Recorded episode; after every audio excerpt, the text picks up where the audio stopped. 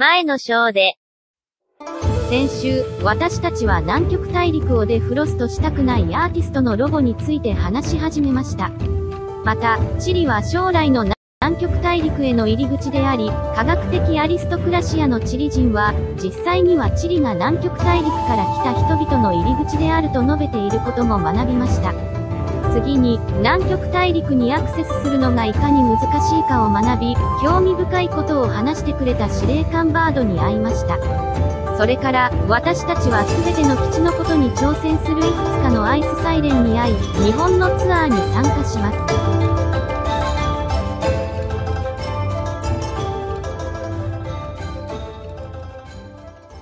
arigato y gritando con mucha fuerza, Nihon Gambara, チリ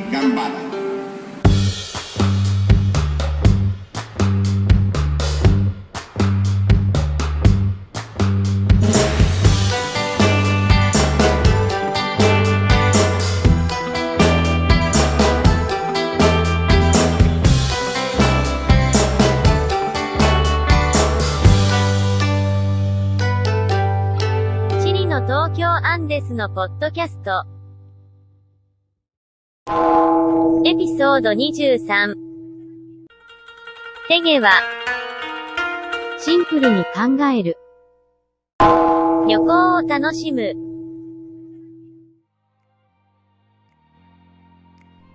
10 de la noche en Chile continental, 10 de la mañana en Tokio insular, una noche más de Tokio en Chile, domingo 11 de octubre, 22.01 de la noche, es el año 2020, aún no comienza el toque de queda. Buenas noches, querido Miguel. Eso, buenas noches. Conocido como el glorioso año 2020. Claro. en el futuro será conocido como tal. Cuando los humanos derrotaron a los robots. Cuando los humanos derrotaron a robots. Mira, qué bueno. Eso. Estamos a propósito de robots a través de la plataforma de domocreativo.cl en YouTube, Instagram, Spotify y todas las manos. Eso. Todas las all the hands. All the hands. Hoy día Cote desapareció antes del programa, estaba aquí sentado al lado de nosotros y de pronto se fumó. Eso. Hizo un David Copperfield, que antiguo mi referente, pero Claro. bueno, un- algo más moderno. Era un. ¿Cuánto se llama? Algún Edo mago. ¿eh? No. ¿No? Eh, No, no, ese hizo desaparecer el humor de las personas. Ah, mira. Sí. Eso. Oye, eh, bueno, estamos a través del chat, nos manda saludos, dice Camilo Ramírez, dice esperando.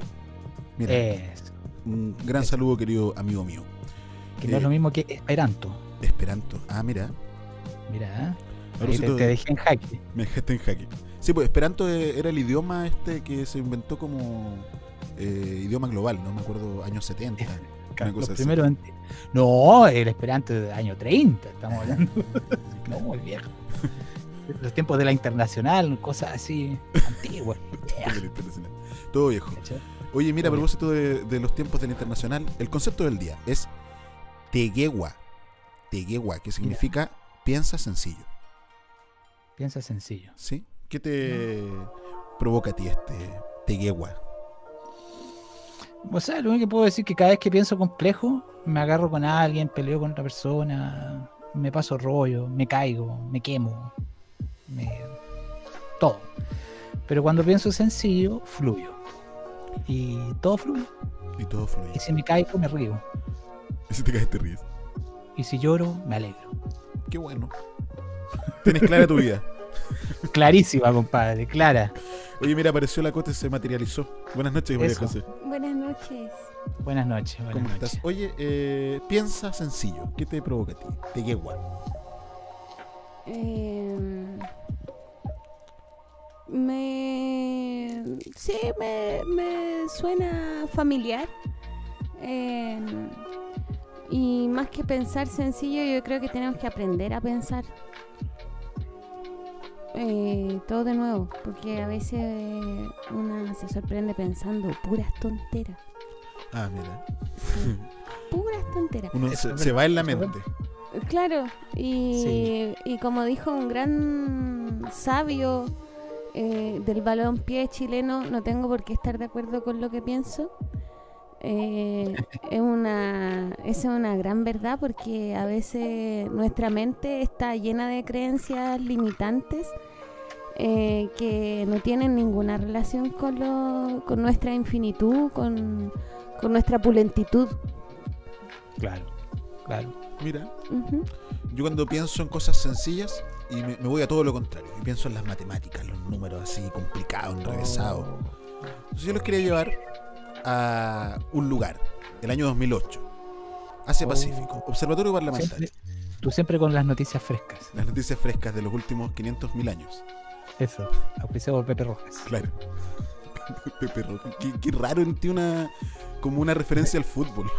Es que la, la Cote me puso en, Claro. como en, en onda, ¿cachai? Sí, No, y tengo muchas más frases futbolísticas. esa sabiduría del, del balón pie, retomémosla. Qué bueno. Eso. Mire, ese es el método japonés. Matemáticas que sí pueden ser entretenidas. Profesor Takao Seiyama compartió técnicas de enseñanza a más de 200 maestros en la PUC-B. La primera barrera fue idiomática, dice. El profesor hablaba japonés y los alumnos español. La segunda fue más bien cultural. Los pequeños estudiantes de séptimo básico de la escuela Gaspar Cabrales de Valparaíso fueron educados en un sistema de enseñanza más bien repetitivo de fórmulas, vertical en el aprendizaje y donde la memoria prima más que el entendimiento. El profesor japonés Takao Seiyama, en cambio, en su clase pública impartida ante más de 230 docentes básicos y estudiantes de matemáticas en el aula media de la PUC, ofreció una sesión interactiva, entretenida y basada en el ensayo-error, prescindiendo de los formalismos que aducen nuestra forma de aprender en Chile. Miren. El investigador de la Universidad de Tsukuba y experto en didáctica comenzó su clase con un juego matemático en que los alumnos y el maestro habrían de competir por quedarse con el último de 13 dulces dispuestos en la pizarra. Ese fue el lúdico puntapié inicial para luego comenzar a presentar las estrategias que aplica en el aula para así lograr un mejor aprendizaje del ramo numérico. Dicen visiones y experiencias. La capacidad de aprender y el, estus- y el entusiasmo es el mismo en todo el mundo, comentó el profesor luego de su clase, en la que pudo notar lo tradicional y poco interactivo del sistema nacional. Para mejorar la enseñanza es necesario construir las lecciones junto con los alumnos para que ellos participen y más importante aún es que los estudiantes puedan explicarse entre ellos, utilizando su propio lenguaje, dijo el docente. El profesor Raimundo Olfos, académico del Instituto de Matemáticas de la Universidad de Valparaíso y, y parte del panel, comentó que esta experiencia nos muestra a los profesores que es posible hacer clases donde los niños participen, se entusiasmen y pongan en juego conocimiento de racionamiento y no solamente el uso de técnica que no tiene explicación para ellos. A su juicio, como en Japón, hay otra forma de hacer clases y aprender saliéndose de los libros y del sistema mecánico de enseñar una fórmula para luego repetirla hasta el infinito. Como profesores debemos hacer que los niños piensen, activarlos y no sustituir el pensamiento de ellos por el nuestro, suslayo. Así que eh, nos trajo este profesor el año 2008 un método para aprender matemáticas, eh, mucho más sencillo desde el Japón. Y lo que también Y nos 12 trajo años después. 12 años 12 después, años. estamos aquí. Aquí. Proyecto buscará introducir en la enseñanza de las matemáticas conceptos como el Big Data y la inteligencia artificial. Achuta. Claro, Pasaron cosas, ¿no? pasaron cosas. Eh, proyecto APEC liderado por el CIAE de la U de Universidad de Chile junto a universidades de Japón y Tailandia busca instalar capacidades en los países para enseñar matemáticas con miras a adecuarse en las economías digitales. Esto es del 2018. 10 años después de esa anterior noticia. Instalar capacidades en los países para enseñar matemáticas con miras a adecuarse a la economía digital, introduciendo en el currículo escolar conceptos como Big Data e inteligencia artificial.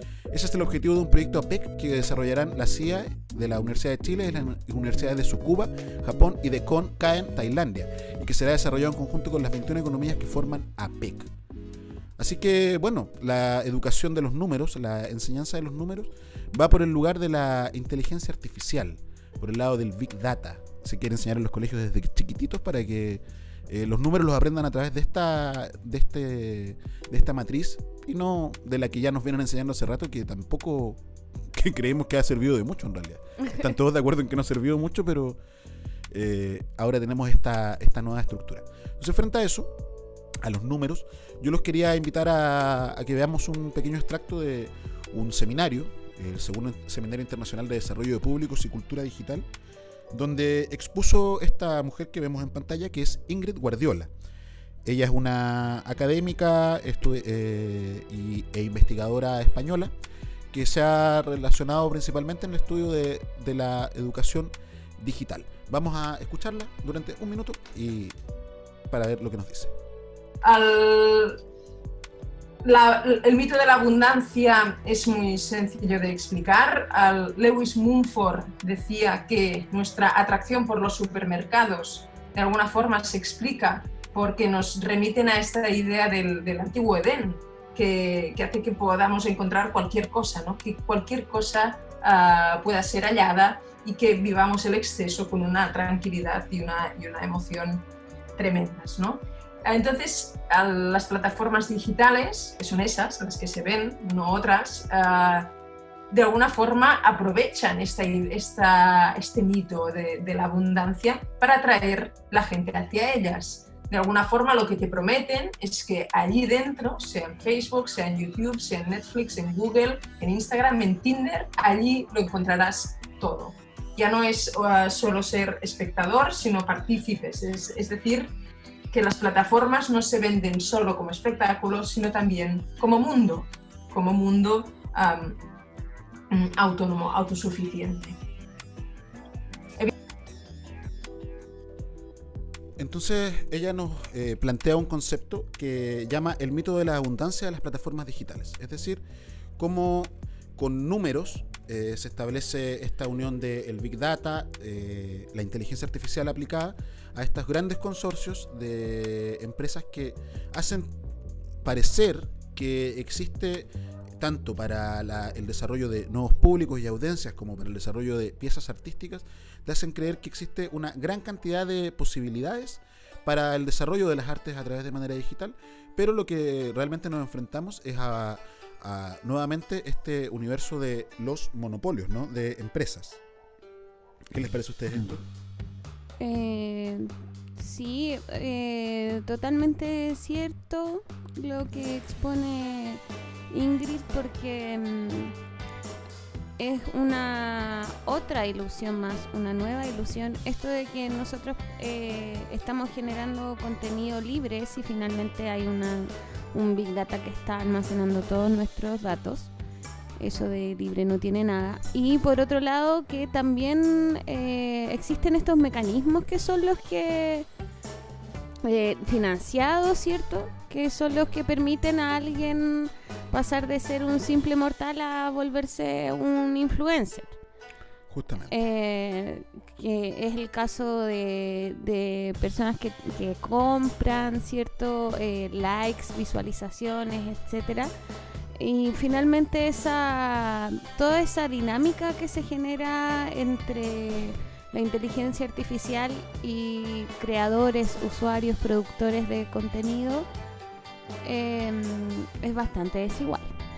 Creo que escuchemos otro poquito que justamente habla acerca de lo que tú decías. El centro, el centro burbuja. Estas plataformas um, diseñan cada interfaz a partir de, los, nuestros, de, los datos que hemos generado, nuestras, nuestros historiales de, navegación, a nuestra ubicación, todas las preferencias que hemos uh, ido pautando y que, hemos, uh, y, que, y que, digamos, el algoritmo ha ido digiriendo para hacerse una idea de nosotros, un perfil. El, espectador es un perfil y este viraje es importante porque qué tipo de subjetividad dibuja esta perfilación, ¿no? esta uh, matematización del, sujeto. Entonces, el espectáculo ya no se comparte. Cada pantalla es, uh, tiene un diseño único y específico en función de estos filtros burbuja que nos, de, alguna forma, que nos encierran con voces demasiado parecidas a la, nuestra. Con lo que se produce, incluso podríamos llamarlo un, genotropismo digital. Hay un psicopatólogo que en 1938, Leopold Sondi, hablaba de genotropismo para referirse a aquella atracción que, es, uh, que, sentimos o que siente la gente vinculada entre sí. Entonces, podríamos decir que en Internet o, en, o el espectador 2.0 siente una suerte de atracción hacia aquellas personas que están meméticamente vinculadas. Y si no las siente, el algoritmo ya le facilita esa atracción porque nos ponen uh, delante. Entonces, claro, nos habla acerca de cómo a través de los datos y números eh, el algoritmo genera distintos efectos sobre las personas. Eh, de hecho, ella nos habla más adelante en, esta, en este seminario, que es muy interesante su presentación, acerca de, de, cómo se va generando producto de la necesidad de obtener números, esto ya de parte de los artistas. Claro distintos procesos eh, psicológicos que son muy complejos porque eh, se tiene una falsa expectativa al respecto de generar eh, números como una fórmula de éxito. y por ende, eh, justamente hoy día, el desarrollo de los públicos, eh, como posterior a la era de este bicho que estamos viviendo, según como lo plantean, tiene que ver con la digitalización y cuyos objetivos eh, están relacionados a los números. Es decir, mientras más cantidad de eh, seguidores tengo en las redes sociales, números de visualizaciones, minutos de, de revisión de mis materiales, eso es lo que se busca hoy día. Esa, esa es la, la textura en que el arte, por ejemplo, se quiere desenvolver. Entonces yo pensaba, qué complejo esto de los números, como que la data, la inteligencia artificial lo complejiza todo. Y es tan complejo todo y, nosotros queremos hablar de los números hoy día, que yo antes de, de dejar esta reflexión de hoy, les quería mostrar un, un pequeño ejercicio matemático como para entender que también a veces los números no tienen por qué ser tan complejos eh, y justamente tiene que ver mucho con el enfoque. Así que los voy a dejar con este último de- videíto que es la multiplicación japonesa que le llaman. Eh, algunos dicen que no es japonesa, pero en un minuto yo creo que entendí una lógica que apela a muchas cosas y que claro, si esta es la manera en que están enseñando matemáticas, yo lo dudo, estaría bastante bueno.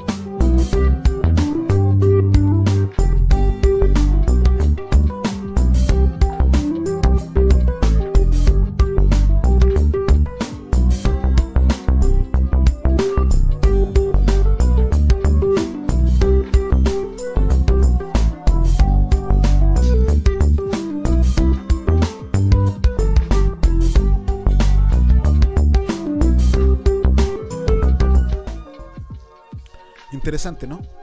¿Qué te pareció, Miguel? Oh, wow. Es que yo tengo como un chip instalado que cuando veo números y matemáticas como que, no sé, me pongo a pensar en, en nubes. Es que justamente esto es para quienes se ponen a pensar en nubes, pues una descripción ¿Cierto? gráfica, justamente, Sí. eh, que tiene otra lógica, pues no la lógica de 2 por 2 no es esa la lógica. Dos por dos, cuatro, cuatro por dos, ocho. ¡No! Es la lógica ¡Ah, del, dibujo, ¿no?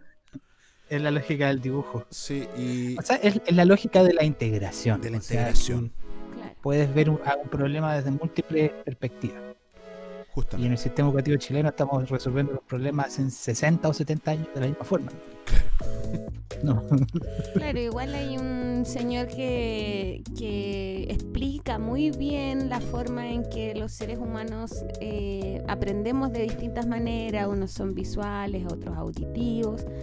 Esas propuestas incluso han sido llevadas más allá eh, para, la, para poder dinamizar la didáctica, que está obsoleta, sobre todo en, en el área de las matemáticas.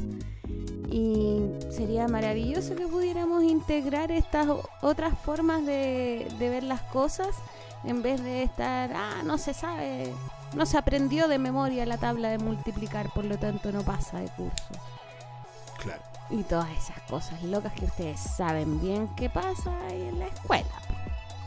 Claro. Entonces, de- desde la sencillez o complejidad de los números, hoy día los queremos invitar a hablar en Tokio en Chile. Pero antes vamos a ir a un brevísimo corte y ya estamos de vuelta.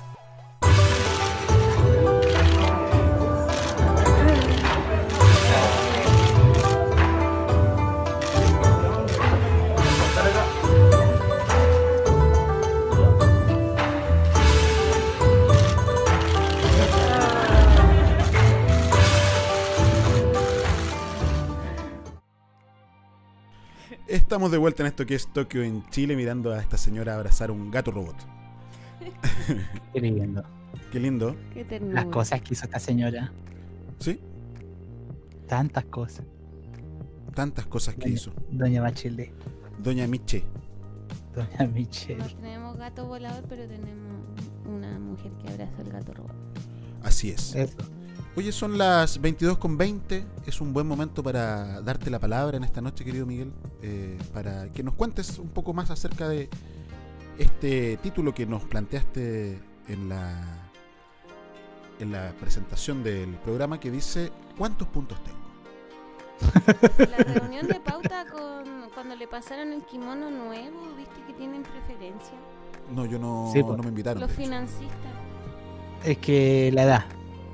De arriba de los 40 años ya te pasan kimono gratis, ciertas regalías, Claro, me dejan pasar a ciertas fiestas cuando se hacen. claro, te dan los números de emergencia los que sí funcionan. Eso, el número blanco adelante de verdad, no es el que tiene el carabinero, no el No el que, Está- claro, el que no está pagaron. en Colina 1. claro. No, sí, entonces eso pasa de los 40 en adelante. Entonces yo creo que a ustedes les queda harto tiempo todavía para mm, sufrir aquello que yo estoy viviendo en el cenit de mi existencia. Cenit será, ¿cierto? Es cuando uno está brillando más alto. Sí. ¿o no? Sí, ya estoy en el Sí. cenit. Se refiere al sol. A mí me lo han dicho muchas veces. ¿Ah, sí? El sol de Antofagasta. Sí. Eres un cenit. Entonces, sí. Cabe decir que quedan cua- 39 minutos para el toque que queda nuevamente. Hay que recordarlo. Eh, llevamos en no sé cuántas semanas. 23 Pero capítulos. ¿Cuánto? 23 capítulos. 23 capítulos con que queda. Entonces, vamos con el tema. ¿Cuántos puntos tengo?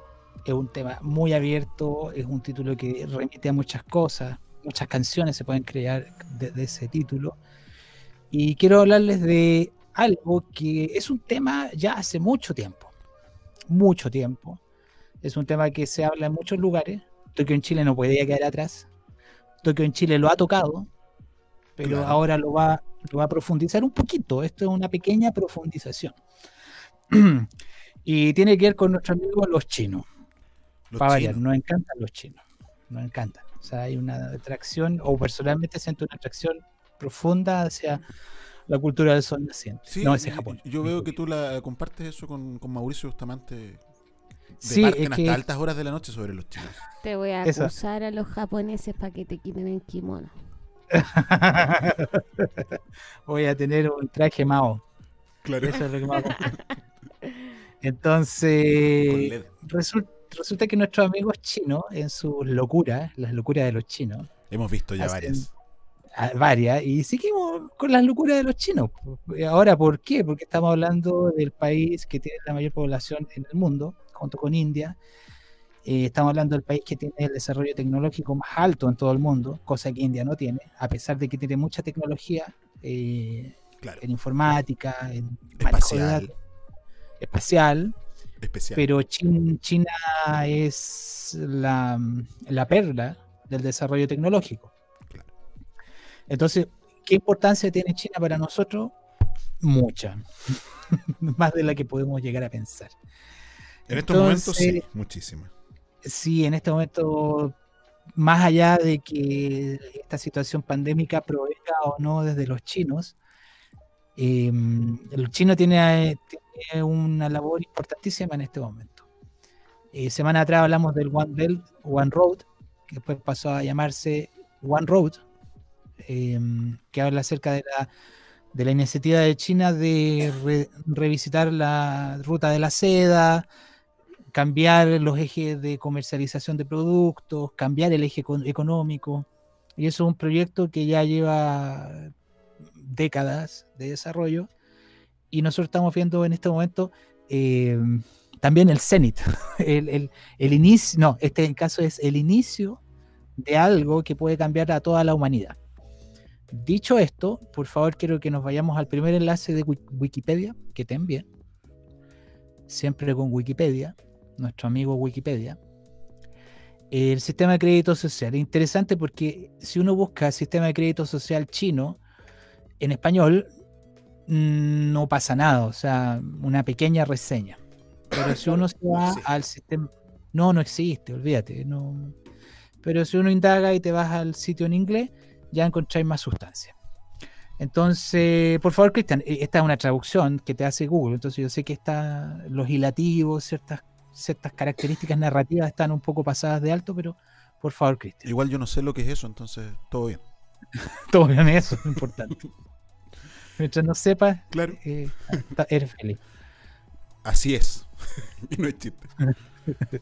Dale. El sistema de crédito social es un sistema de reputación nacional que está siendo desarrollado por el Partido Comunista Chino bajo la administración del secretario general Xi Jinping. El programa inició pruebas regionales en 2009, antes de lanzar un piloto nacional con ocho empresas de calificación crediticia en 2014. En 2018, estos esfuerzos se centraron en el Banco Popular de China con participación de las ocho firmas. Para 2020, está destinado a estandarizar la evaluación de la reputación económica y social de los ciudadanos y las empresas, o crédito social. ¡Wow! Ya 2020 ya estamos ya. Claro. La iniciativa de crédito social exige que se realice un seguimiento y se evalúe la confiabilidad de los establecimientos de un sistema de registro unificado para las personas, las empresas y el gobierno. Los informes iniciales sugirieron que el sistema utilizaba la puntuación numérica como me- mecanismo de recompensa y castigo. Informes recientes sugieren que, de hecho, se están experimentando múltiples formas diferentes del sistema de crédito social.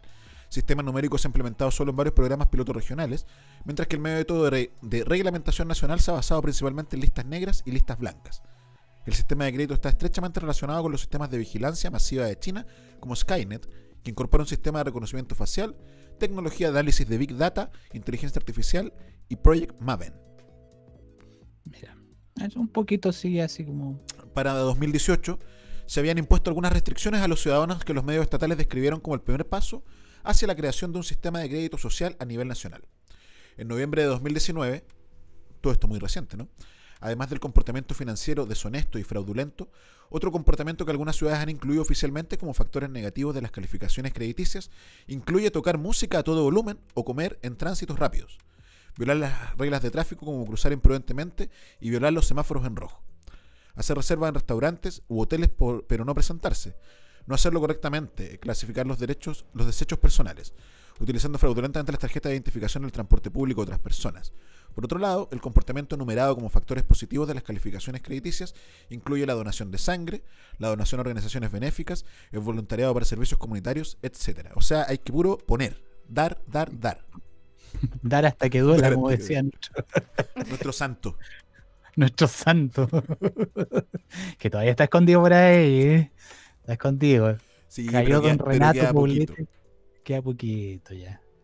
Y a- a- hasta una estatua le le hicieron a don Renato Poblete. Sí.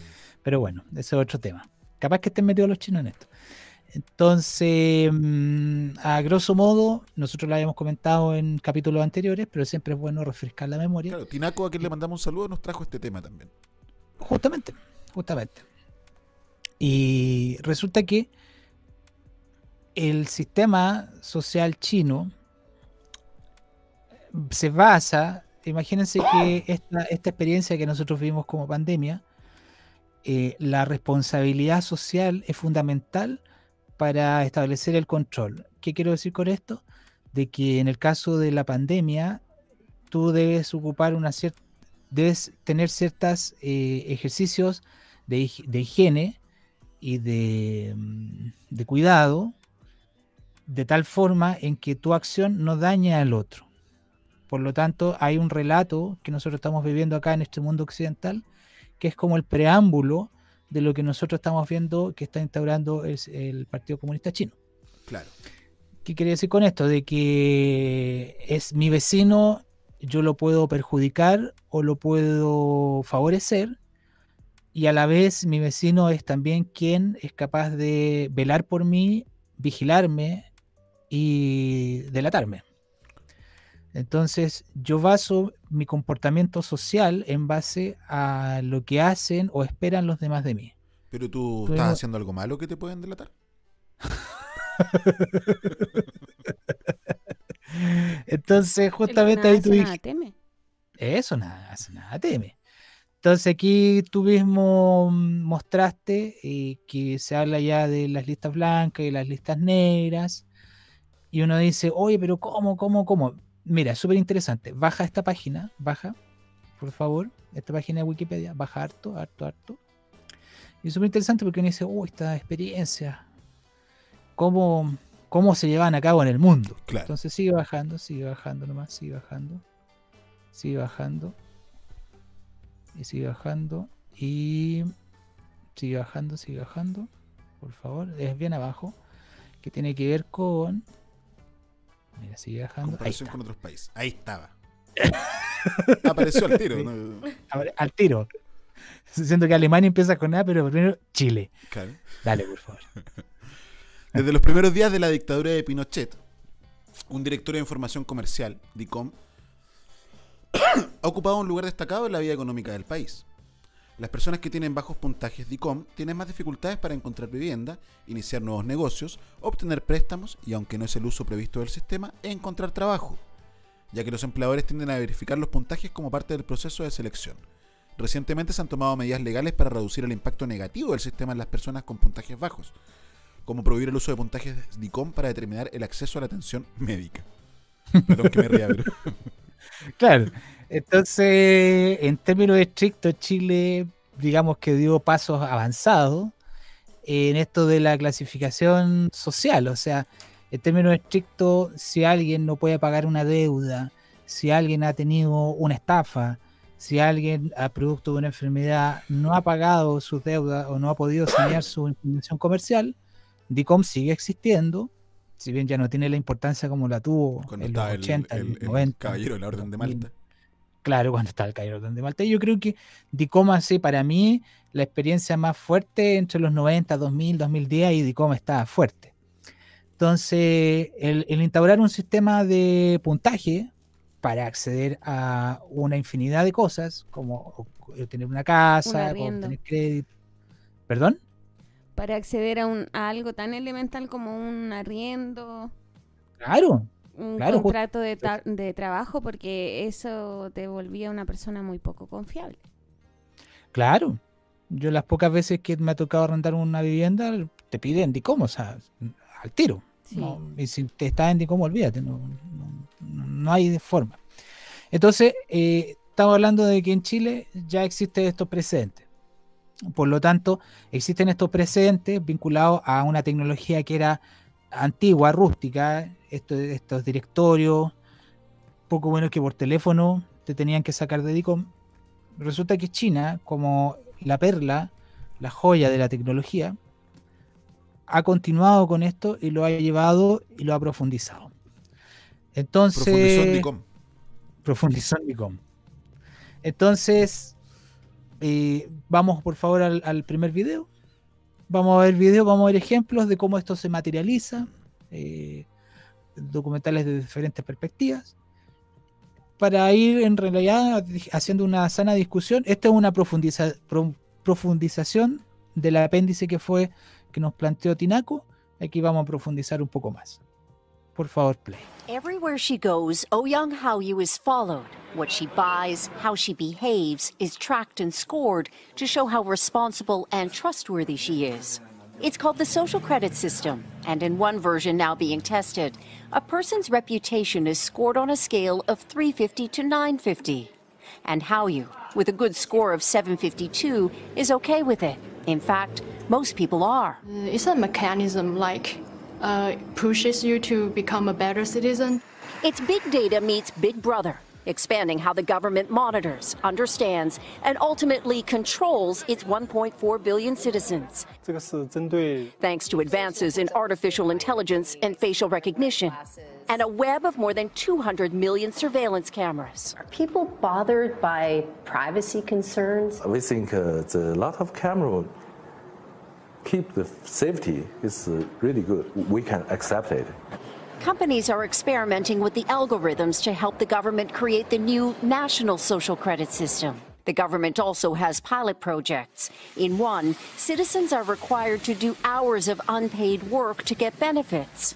And scores are docked for things like littering, a messy yard, gossip, even jaywalking. Video of offenders is shown on the local news. And information collectors like Zhou Aini are paid to report on their neighbors. Her quota 10 entries a month. Like the man who carried a drunk person home. A good deed, she says. Good social credit gets rewarded with perks like cheap loans and travel deals. But a bad score means public shame and worse. Huang Huijun lost a court case and didn't pay. Now he's on a government blacklist. I can't buy airplane or train tickets, he says, and the list goes on. Being discredited makes it hard to get a job or put kids in top schools. The social credit system will go nationwide next year, and few here are willing to criticize it, something that may pose a risk itself for a bad score and the life that comes with it.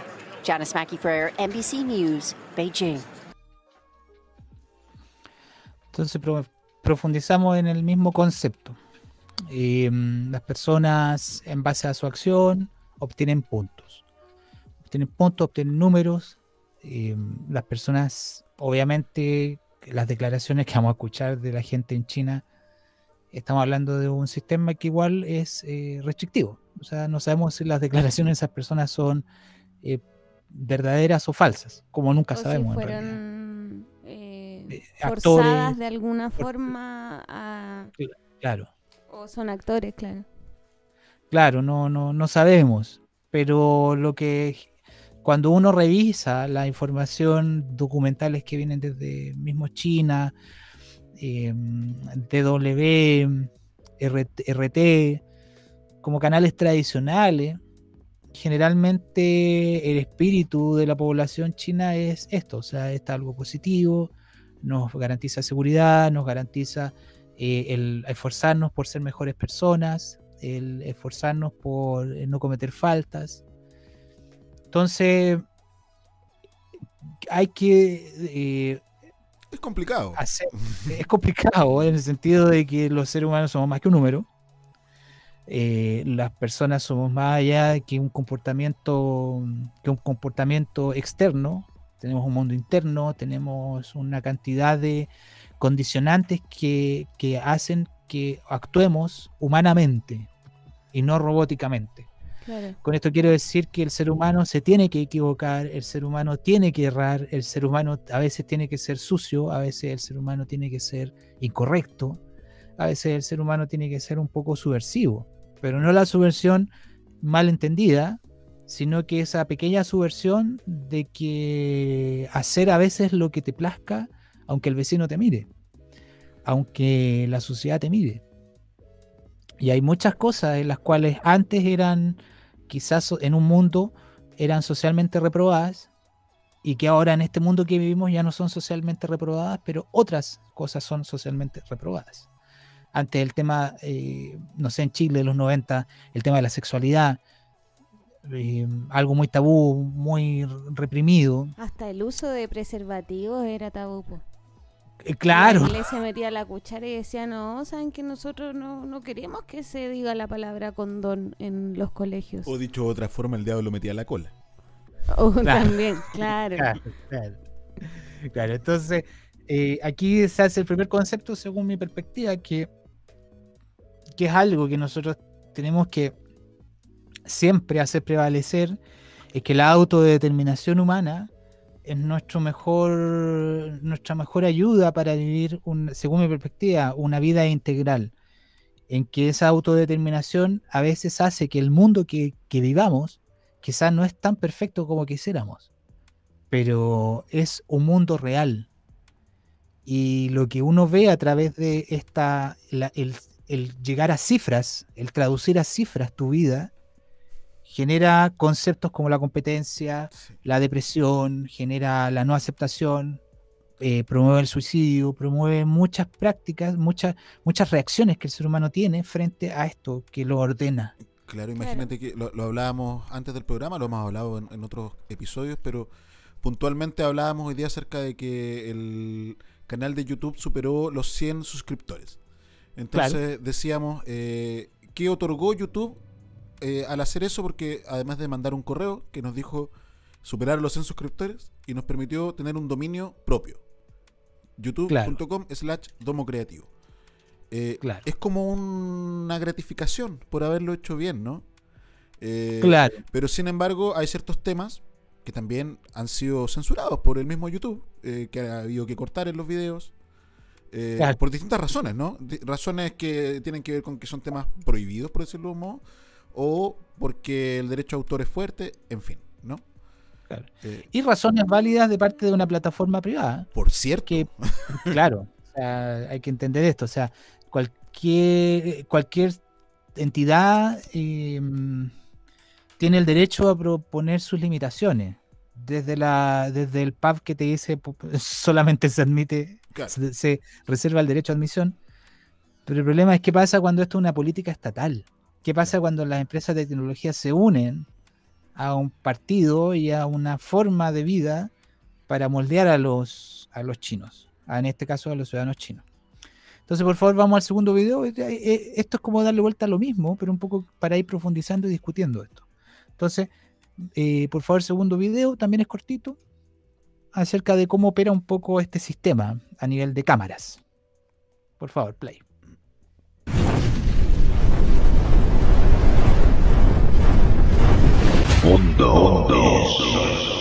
En nombre de la seguridad, cada vez más casi todos estamos vigilados en la mayor parte del planeta. Medios de comunicación y redes sociales lo demuestran continuamente en las noticias. Si tocas el claxon en China te multan aunque te camufles entre decenas de vehículos. En este país no hay espacio para la libertad porque los ojos cibernéticos, las cámaras con inteligencia artificial lo vigilan todo. Movimientos, personas, edificios, parques, mobiliario urbano. Human Rights denuncia. El gobierno chino utiliza la tecnología para controlar a la población, aunque la presenta al mundo como una conquista de su desarrollo.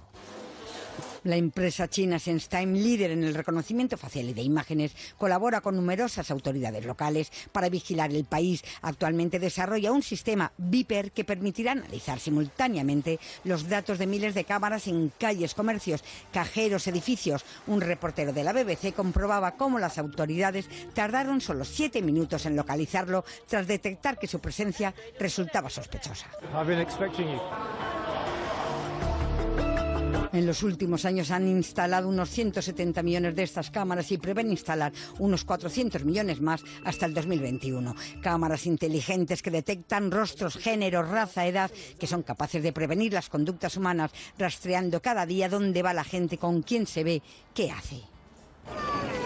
En China la privacidad no está protegida, no existe una normativa que garantice por qué y en qué circunstancias se puede seguir a una persona legalmente. El gobierno utiliza estas cámaras en nombre de la seguridad, pero las usa también para perseguir a los disidentes, a los activistas, a las minorías étnicas que no han cometido ningún crimen o delito. Denuncia Human Rights.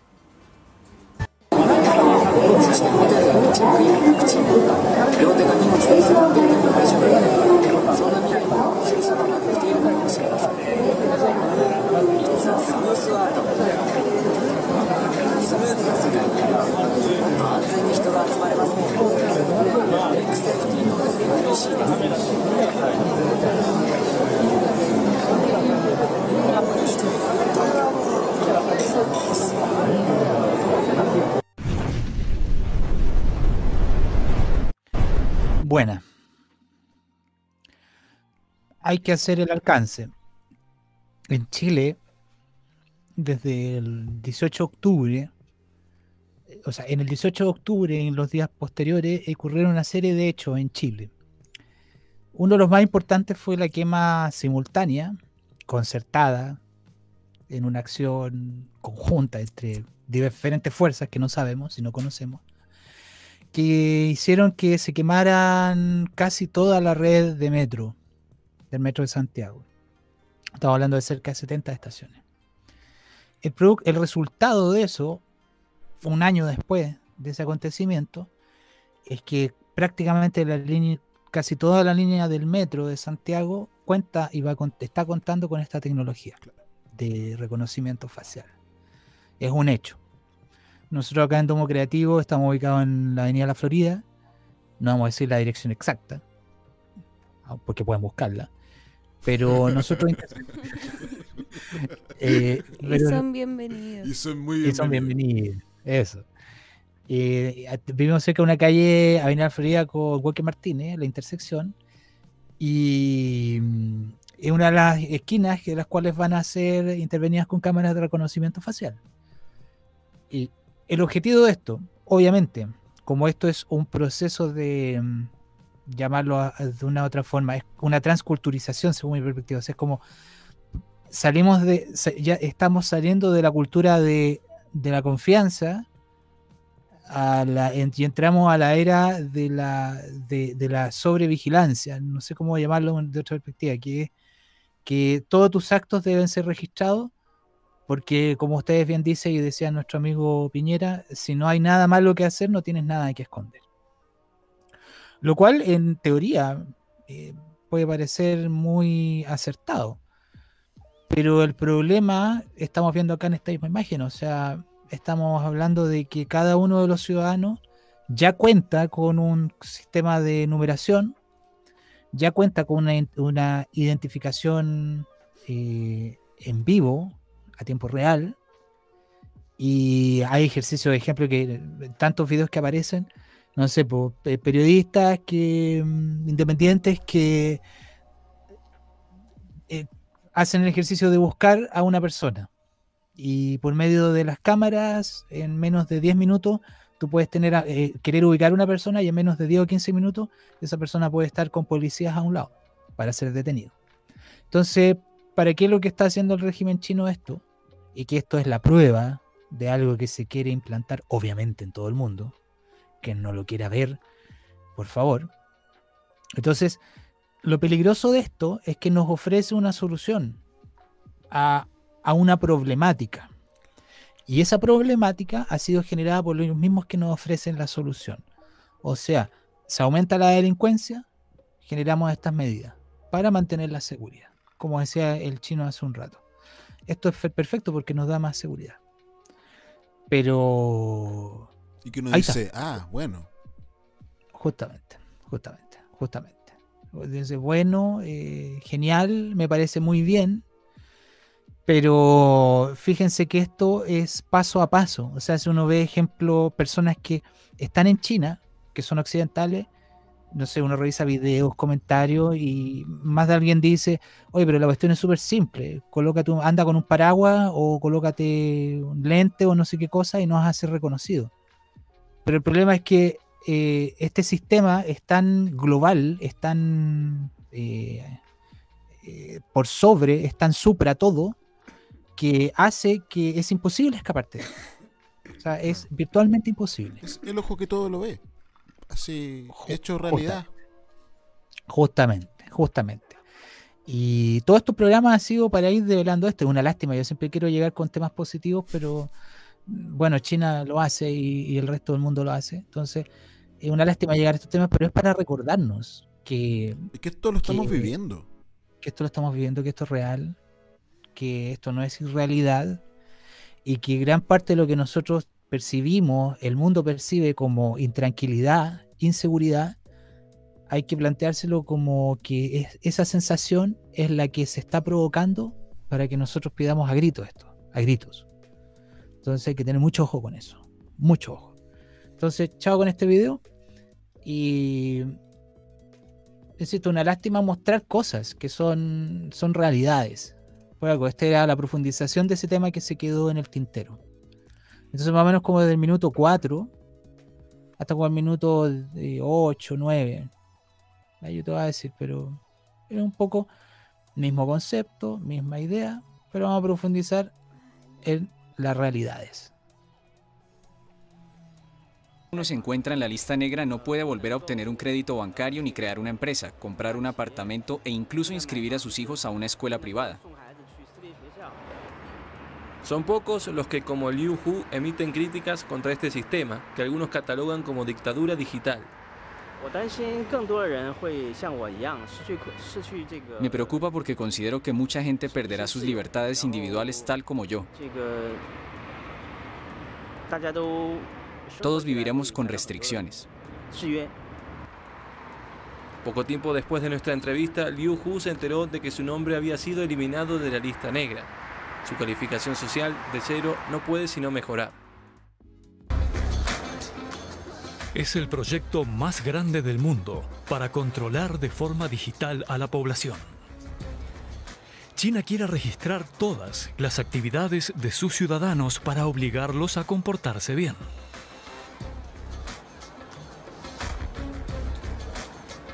Quien se adapta recibe puntos de bonificación en su cuenta personal.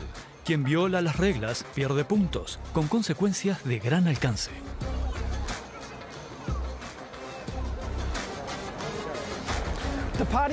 El partido lo llama crédito social y quiere introducir el sistema de puntuación para 1.400 millones de personas. Hay recompensas por buen comportamiento y penalizaciones en caso de infracción. El sistema no está aún plenamente en práctica, pero este reportaje muestra cómo podría ser el futuro. Sería la primera dictadura digital del mundo.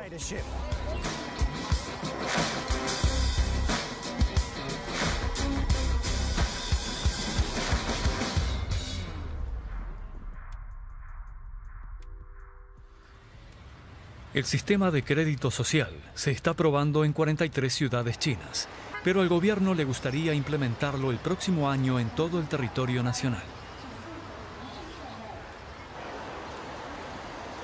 Actualmente las ciudades chinas ya están llenas de cámaras de vigilancia. En todo el país hay cerca de 200 millones.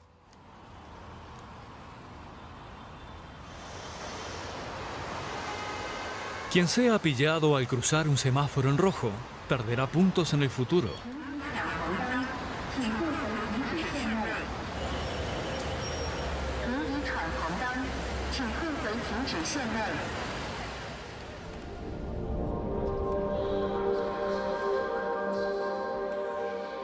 China es uno de los países líderes en el terreno de la tecnología de vigilancia y su implementación. El reconocimiento facial, el escaneo corporal y los servicios de localización facilitan la identificación de ciudadanos y proporcionan datos vinculados a sus actividades en Internet. Nada puede permanecer oculto. En una feria de tecnología de vigilancia en Tianjin, una moderna urbe en el noroeste de China, se presentan los juguetes más modernos del Gran Hermano. El gigante de tecnología punta Alibaba coopera con las autoridades chinas y programa los algoritmos que calculan el crédito social. Alibaba consigue los valiosos datos de los clientes a través de su propio sistema de pago en línea, Alipay. Ye es directivo de Alipay. Se controla la moral de pago de todos los que participan en este sistema. Esto se refleja en la puntuación. Si la gente paga puntual, puede viajar a cualquier destino del mundo. Pero si no cumple sus compromisos, no podrá moverse ni un centímetro. El directivo coincide plenamente con la línea del partido estatal. Solo las personas fiables, con suficiente crédito social, podrán moverse libremente.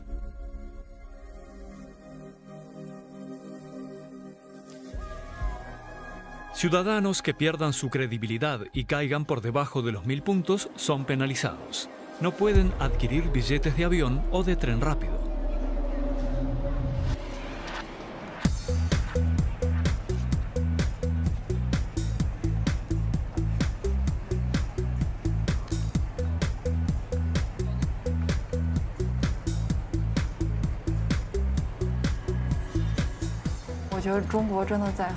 China ha registrado grandes éxitos en muy poco tiempo. Estoy muy orgullosa de ello. Debido al desarrollo de nuevas tecnologías digitales, es cada vez más agradable vivir en China. Fan Dandan es una mujer moderna que cree en el progreso. Trabaja en mercadotecnia es ambiciosa y forma parte de la floreciente clase media. A su juicio, el mundo digital interconectado es una ventaja. No le molesta revelar sus datos personales a cambio de una vida más confortable. El gobierno ya tiene numerosos datos de nosotros, los ciudadanos. Si se pudiese conectar en red todos los datos existentes, se podrían utilizar de manera mucho más eficiente. Fan Dan es una ciudadana modelo china. Dispone de una elevada calificación crediticia porque siempre paga a tiempo sus facturas. No le molesta que se evalúe su comportamiento como consumidora online. Creo que toda la gente de cualquier país desea vivir en una sociedad segura y estable. Cuando nuestro gobierno instale cámaras en cada rincón de la vida pública, tal como lo ha anunciado, entonces me sentiré aún más segura. Los antecedentes penales de Dan Dan, su título académico o su expediente médico. Todo es evaluado y se refleja en su puntuación personal. También sus costumbres de compra entran en la evaluación.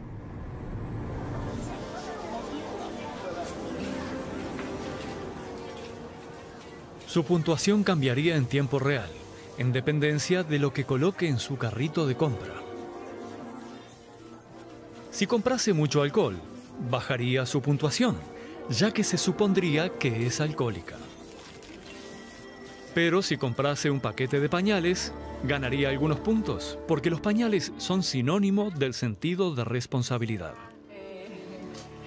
Si se retrasara en el pago de las cuotas de créditos financieros o de los impuestos, la puntuación bajaría muy rápidamente.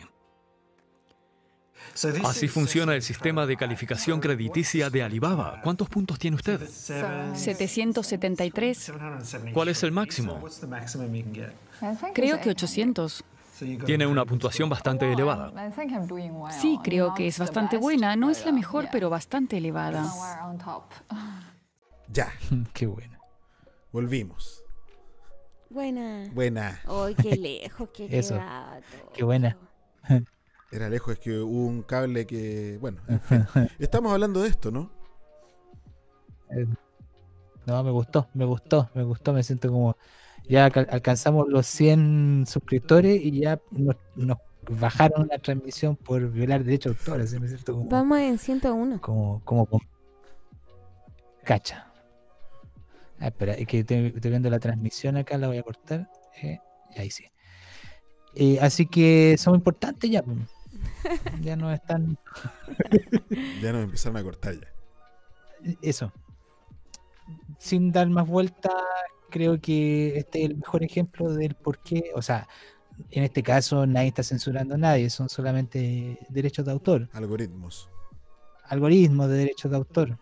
Pero justamente lo que estábamos hablando que está ocurriendo en China. y que claro, la delgada línea es que ya estamos hablando de derechos de autor, pero allá ya estamos hablando de libertades personales, comportamientos sociales, tu comportamiento, eh, la necesidad de que todos se comporten de la misma forma. Eh, entonces es como que mm, de una u otra forma, realmente la tecnología en vez de llevarnos para adelante nos lleva para atrás. Y quien en este momento sea maduro, adulto, responsable, con mentalidad abierta, tiene que tener claro que a medida que se desarrolle la tecnología, vamos a perder nuestras libertades personales. No existe lo uno sin lo otro, querámoslo o no. ¿Por qué? Porque el ser humano tiene una naturaleza divina, como decía eh, el amigo Parra. Somos en un, un embutido de ángel y bestia. Y lo que hace la bestia quiere eso, control total. Entonces, mm, yo tenía un video para no, no- no continuar, obviamente, lo, que- lo que estábamos viendo. Em, hay un video corto. 11 de la noche en Chile. Ah, eso, eso. Eso fue. Deberían, debería instaurarse que a las 12 del día se haga el cañonazo en Santiago, en el Cerro Sa- Santa Lucía, y a las 12 de la noche, al- al- cuando empieza el toque queda, otro cañonazo. Claro, para que sea más republicano todavía, pues ya. ¿Cachai? Así como para que se note que aquí, de aquí ahora en adelante, ya. No. La ya cosa es así. Así, acostados todos. O haciendo programas de, de mierda como somos nosotros, pero acos- eh, adentro. Y no acostados también. Y acostados. Yo hace rato que te miro porque te acostaste para hablar. Eso, yo estoy, eso, yo estoy con el micrófono mirando para arriba. Soy un locutor eh, moderno. Eh, entonces, por favor, el siguiente video. ¿Estás seguro que este no me lo van a bajar? No tengo idea, así que vamos No a hacer. sabemos nada ya. Ahora somos Ya no nada. importantes para YouTube. Bueno, ¿y por qué pasó eso? Porque igual las políticas cambiaron el no sé cuánto de octubre, o sea, Sí. cada vez va a ser peor nomás. Bueno, es lo que, lo que hablaba Ingrid al comienzo. En el fondo, eh, imagínate, ¿cuántas plataformas de streaming libre hay para trabajar? Claro, Ninguna. claro, claro, justamente. Entonces ella más o menos como en el minuto 4, ella tiene un, no se puede sacar el acento chino al hablar español, me encanta ella. Y nos habla, esto es de ahora, ahora, hace un par de semanas, cuenta cómo es la situación de allá relativa al COVID y China. Mm, unos tres o cuatro minutos y de ahí lo cortamos. Por favor, play. Sí o sí hay que usar mascarilla, si no, no te dejan entrar. Y obviamente para viajar en avión y en tren, lo mismo. Y después con respecto a cómo hacen para controlar el, tema de este, el turismo, ¿no? El turismo también se fue, se fue como reabriendo. Eh, y lo, que se hace hoy en día en realidad es usan el código de salud, ¿sí? Con el código de, es como un, es algo que se escanea en el celular. Este, en realidad básicamente el código de salud lo que se trata es te registra eh, en qué lugares estuviste, ¿sí? O sea, si son lugares de alto riesgo, de mediano riesgo o de bajo riesgo. Entonces va variando el color del código según dónde hayas estado. Entonces, por lo general, que yo en determinados lugares, eh, algunos hoteles o no te, no te toman la reserva si no tenés el código verde y después, obviamente, cualquier lugar que te piden el código, si no lo tenés verde, no te dejan entrar, porque es como que sos un potencial peligro Acá, por ejemplo, vine acá a Huangshan de turismo, ¿no? Y antes, acá en esta montaña había como cuatro entradas y uno podía entrar por donde quiera. El norte, el sur, el este, el oeste. Pero hoy por hoy cerraron todas las otras entradas y solamente se puede entrar por la entrada del sur. Y además no solamente es, o sea, no es que uno entra por la entrada del sur, tiene que ir antes a un lugar que te registran, donde te, chequean el código, es como lo, lo, consideran como el centro de control eh, igual, no sé, no es que hay como un go, qué gran control, pero bueno, chequean eso y también comprar las entradas ahí y ahí eh, sacan directamente el bus que te lleva a la montaña. Eso lo hace más que, más que nada para chequear, digamos, para llevar un registro. O sea, no es que en el momento pareciera de que no sirve mucho lo que están haciendo, pero básicamente lo hacen para llevar un registro. Si llega a pasar algo, ¿sí? pueden tener como un registro de dónde estuvo esa persona, en qué lugares estuvo y qué persona, o sea, por ejemplo, esta persona en tal horario estuvo en tal lugar, en ese horario, qué otras personas estuvieron en ese lugar. Entonces, básicamente, como que pueden llevar como un registro y después localizar rápido a la gente. Hacen exactamente lo mismo, por ejemplo, con los trenes, los aviones. Básicamente como que llevan ese control y por eso se sabe bien ¿no? quién se sentó, en qué lugar, a qué hora y, localizan enseguida a la otra persona si llega a pasar algo. Pasa lo mismo con los edificios públicos, con los bancos, con los hospitales, como que cuando entras, como que en, los hospitales no, pero en muchos lugares cuando entraste tenés que dejar un registro ¿no? de tus datos, tu número de teléfono, el DNI y el horario que pasaste y cuántos grados, también te toma la temperatura, cuántos grados tenías. Eh, por si llega a pasar algo. Si no pasa nada, supongo que no hace nada con ese registro. Eh, igual que en los colegios, los niños también le tienen que reportar todos los días a los profesores este, la temperatura. Y la pregunta que tienen muchos es si en China ya este, todo volvió a la normalidad y que si la gente ya no usa eh, mascarillas en, la calle, porque muchas veces en los videos ya se los ven como, como que ya no lo usan, eh, o si no, también si están... Es interesante el relato de ese video, vale la pena verlo porque su mirada es bastante latinoamericana, pero hay, aquí hay algo y que se veía un poco en el video cortado y, en otro material que estaba revisando es que el, gran triunfo de esto creo que no es, o sea, de parte de ellos, de quienes implantan esto, no es que coloquen más dispositivos o mayor control. Yo creo que el gran logro es que normalices la situación en que te parezca de lo más natural de que tengas que competir con tu vecino, ya no solamente para comportarte bien, sino para poder tener eh, la chance verde. Claro. Eh, el poder pasar. Si no, no puedes viajar, si no, nada. claro, llegar a tal estado de normalización de que en realidad no te parece gran cosa. De hecho, ella como cuenta este viaje, eh, todo esto lo cuenta desde esa perspectiva, o sea, un poco normalizando la situación y bueno, ¿qué va? Pues sí, es como lo más lógico y es un poco la sensación del, ciudadano común en las grandes ciudades, porque eso pasa en China, hay ciudades, eh, lugares rurales, mucha ruralidad, pero en las ciudades importantes, sí, y, en, realidad la trazabilidad a través del teléfono es la herramienta de control. O sea, somos androides y a través de eso ya no, nos controlan con todo.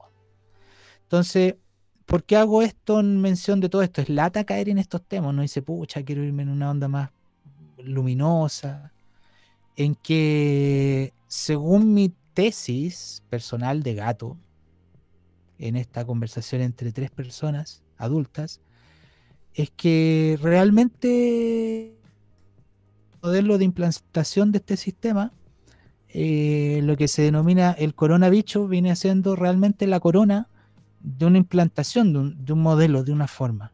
Y esta era la última parte que les faltaba, que era el concepto de, los, de la salud como forma de restringir. Y como lo decía un personaje del video anterior, era, o sea, a la larga no te vas a poder mover ni un centímetro. Si no tienes todas las bases posibles. Entonces, chao con este video, por favor. Es muy entretenido para quien lo vean. Eh, entonces, ¿por qué esto es importante? Nosotros ahora vamos a ver un video de nuestro amigo Nicolás Maduro, que también es de ahora este video, o sea, es, de hace poco. Eh, y él nos va a contar algo. Bueno, esto es de un año, hace un año, es mayo del 2019, un año y medio atrás. Eh, y por favor, que nuestro amigo en dos minutos nos cuente algo.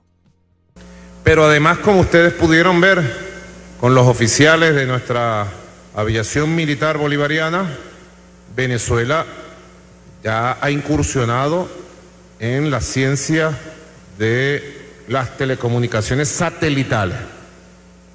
Muchas cosas que articular, que ordenar. Yo lo primero que he hecho es crear la corporación. En segundo lugar, designar al coronel Jorge Márquez, presidente de Conatel, ministro de la presidencia, como presidente de esta corporación de telecomunicaciones por su gran capacidad.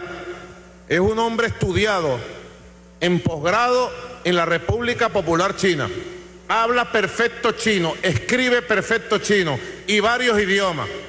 Es uno de los oficiales preparados para articular la nueva situación de las telecomunicaciones y ha ordenado hacer una inversión inmediata junto a nuestros hermanos chinos y la tecnología de China, la tecnología de Huawei, de ZTE y de todas las empresas chinas y de todas las empresas rusas para nosotros elevar las capacidades de telecomunicaciones y hacer realidad en Venezuela el sistema 4G a nivel nacional, colocar todas las antenas a nivel nacional para que Venezuela tenga el sistema 4G de rápida comunicación en internet, en telefonía, en datos. Quisiera que el coronel Márquez, por favor, nos diera un conjunto de ideas y orientaciones sobre el arranque de esta corporación de telecomunicaciones de Venezuela. Adelante. Eso. Lo primero que Em, hizo una corporación. ¿eh? Lo, lo primero. Nada, andar creando ministerio, infraestructura pública, no. Una corporación. Las corporaciones son de derecho privado. Por lo tanto, eh, son formas de que se desvían los dineros desde lo público. ¿Cómo se envían los dineros de lo- desde lo público hacia lo privado? A través de las corporaciones, fundaciones, asociaciones. Entonces, claro, no, esta gente sabe lo que está hablando y, cuando, y cuando Maduro, según mi interpretación, dice vamos a invertir y vamos a hablar con los socios chinos, yo creo que al revés, o sea, los socios chinos hace rato que están aquí. Entonces, eh, ¿quién está más cerca de llegar a este a, a este forma de control tecnológica? Eh, estamos los chilenos y estamos los venezolanos. Estamos así a un lado, bajo diferentes vías, bajo diferentes formas, bajo diferentes máscaras, bajo diferentes trajes, pero los dos países, por desgracia, eh, todos los países son hermosos, todos los países son hermosos con su cultura. Por desgracia, estamos muy cerca. Y que estamos expuestos a los gobernantes. Claro, claro. Y insisto, en esto no, o sea, no insisto, digo, esto no es una visión política para nada. He tratado de tocar el tema lo más eh, neutral que se pueda. Pero claro, ¿qué, en qué países estamos muy cerca? Es, eh, claro, es Chile, es Venezuela, eh, es, Per- es Perú, muy cerca de esto, a nivel tecnológico. Entonces, por favor, es lo último que quiero que cierre este video. Y ya como estamos cercanos a finalizar mi sección, por favor, eh, el último enlace a Wikipedia, Tarjeta de la patria. tal cual, por favor.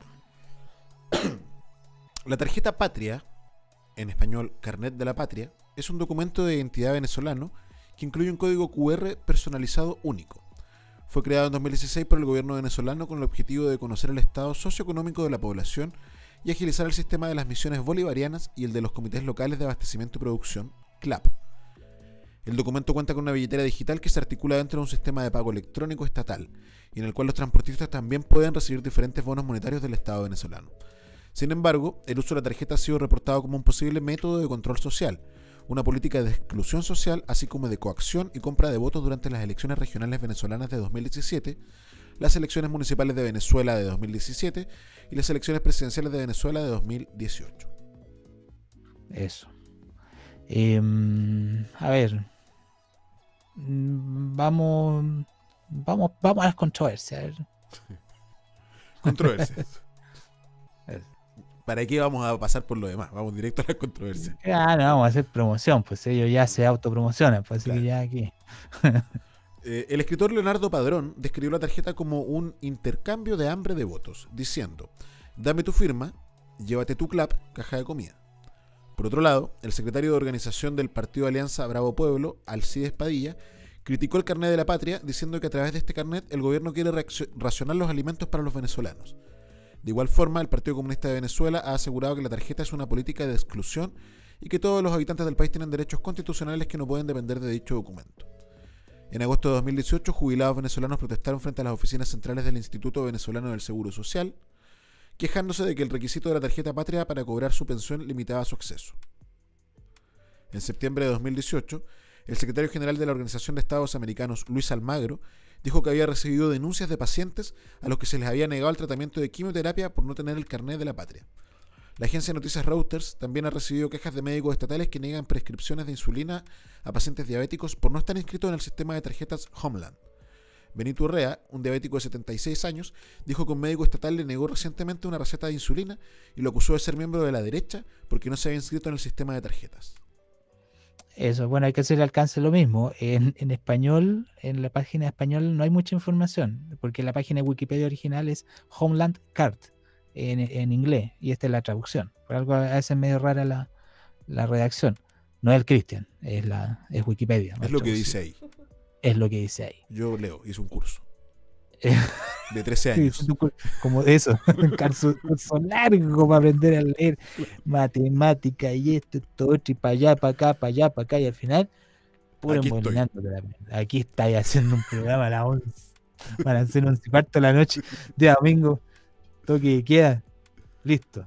¿Qué más te puedo decir? Entonces, cerrando un poco este tema, insisto, lata tener que hablar de estas cosas que son medias tristes, pero pongamos ojo, pestaña y ceja, porque estos son los temas, uno dice los temas país, sí, estos son los temas, los temas que vienen, estos son los temas que hay que conversar cuando estamos así, están co- comiendo en la casa de la abuelita, cuando antes se comía en la casa de la abuelita.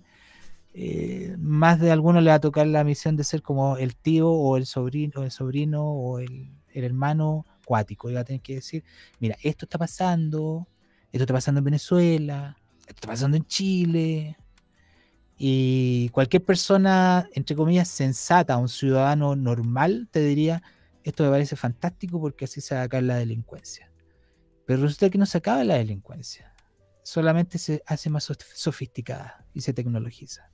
Pero la delincuencia existe porque al final siempre van a haber unos que van a recibir y otros que les van a pegar una patada en el poto. Y la idea es que no sea así y que estas herramientas no sirven para eso. Eso, eso, esto es mi pequeña disertación acerca de por qué los chinos siguen siendo un tema en mi vida. bueno, muchas gracias. Vamos a un corte y volvemos en esto que es Tokio en Chile. el crear un libro con un sentido de registro. Como biblioteca que somos nos interesa el registro, en este caso el registro de la actividad de las personas, de la actividad de las personas, que muchas veces se pierde en la historia, se pierde La actividad, se conoce la actividad gubernamental de las agencias, pero la actividad de las personas eh, no queda explícita y queremos contribuir a que en esta relación con Japón, donde hay ya una malla de muchísimos años, y que sigan siendo las personas, además de los gobiernos y las agencias, las cuales vayan creando esta relación cada vez de forma más profunda y más diversificada. en este libro, digamos que se llama La Ruta Chilena al Sol Naciente. Y, precisamente habla de ruta porque es la idea de, de un mapa, de un mapa de navegación. Que pueda entonces todo chileno, todo chileno, todo chileno tomarlo y decir, ah, aquí, aquí, por aquí se va, esto es lo que hay que hacer, aquí hay que doblar, aquí hay que evitar esto, eh, aquí hay que seguir esta dirección. También quisimos mostrar de que, de que Japón, digamos, no es solo una relación pragmática como uno podría hacerlo con otro país. No, aquí hay todos los, todos los entrevistados chilenos manifestaron que hubo un, es decir, hay un, un peso de la cultura, un, un, por así decirlo, un shock cultural, digamos, que obliga a, una, a un aprendizaje, a una revisión. Debemos continuar, japoneses y chilenos, del sector público y privado, profundizando a través de lo que ustedes denominan esta guía, esta guía, esta guía. Este libro es una guía práctica, concreta y amena, y amena, y amena. Debemos profundizar los, los vínculos globales entre ambos países, pero muy especialmente en el área educacional, pero muy especialmente en el área educacional. Relaciones entre nuestros dos países, yo creo que es base de más interés, más interés en el caso de los chilenos, más interés en Japón, en el caso de japoneses, más interés en Chile. So, en, en ese sentido, eh, nuevamente muchas gracias por esta publicación. Estamos de vuelta en esto que es Tokio en Chile a través de la plataforma de domocreativo.cl. La mejor plataforma. La mejor plataforma. Sí, en YouTube, que es la plataforma que contiene. Sí, Sí, a través de la cual estamos transmitiendo. a través de la cual estamos transmitiendo. Números que Oh, sanan. bendito YouTube. Oh, bendito Oh, bendito YouTube. YouTube. Sí. Que Nunca más permite osaremos Nunca más. infringir vuestro. sabias reglas y condiciones. Eso, Confiamos en vuestra sabiduría.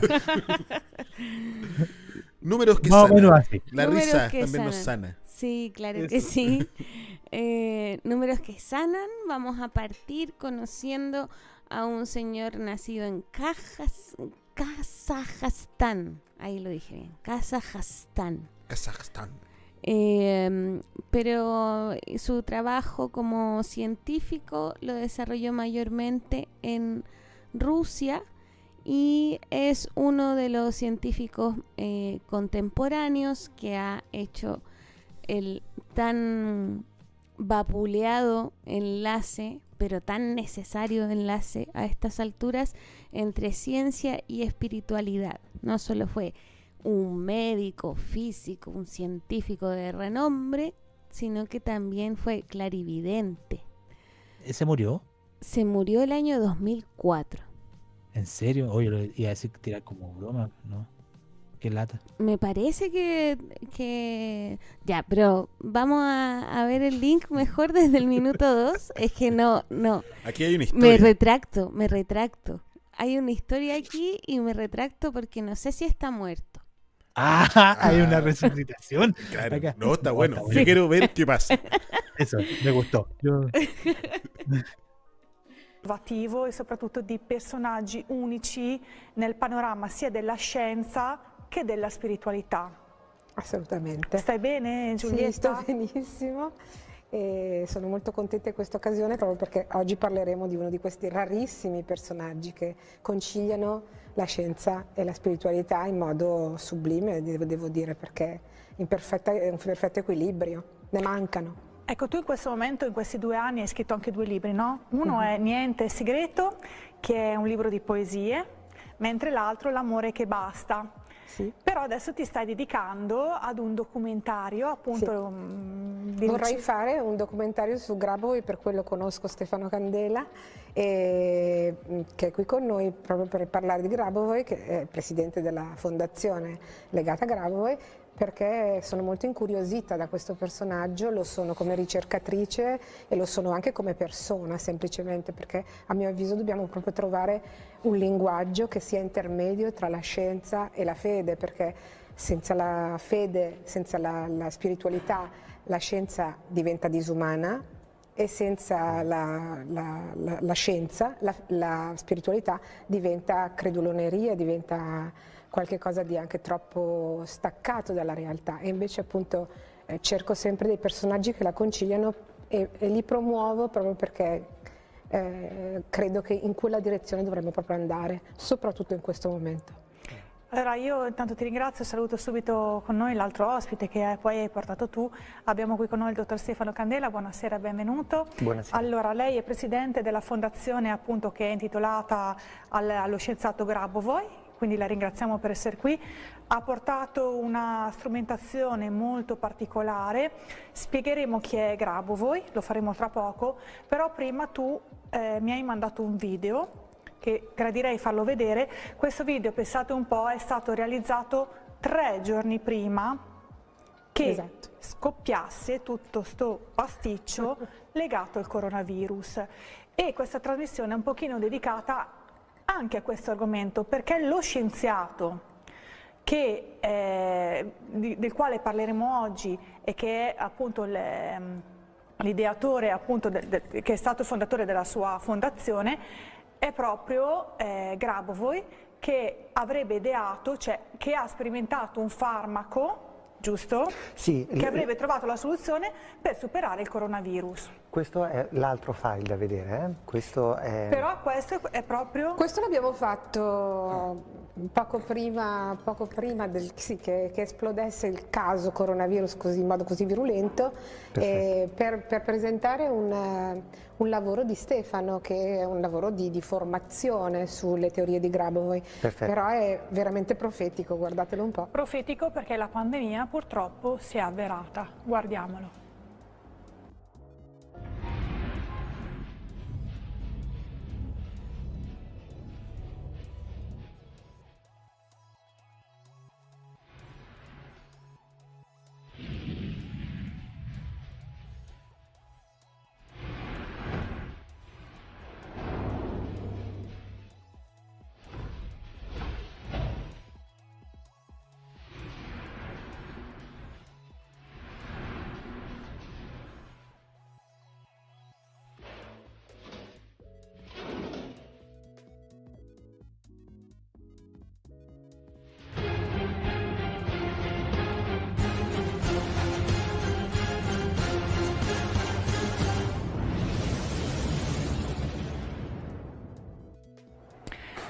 Allora, che sia veramente giunto il momento del cambiamento, questo Uè, ormai è evidente a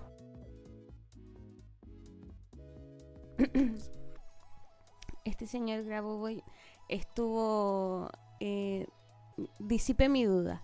Yeah. Ahora está viviendo en el exilio tras haber pasado 10 años en la cárcel después de haber eh, eh, prometido resucitar a, a un grupo de personas que habían sido víctimas de un accidente.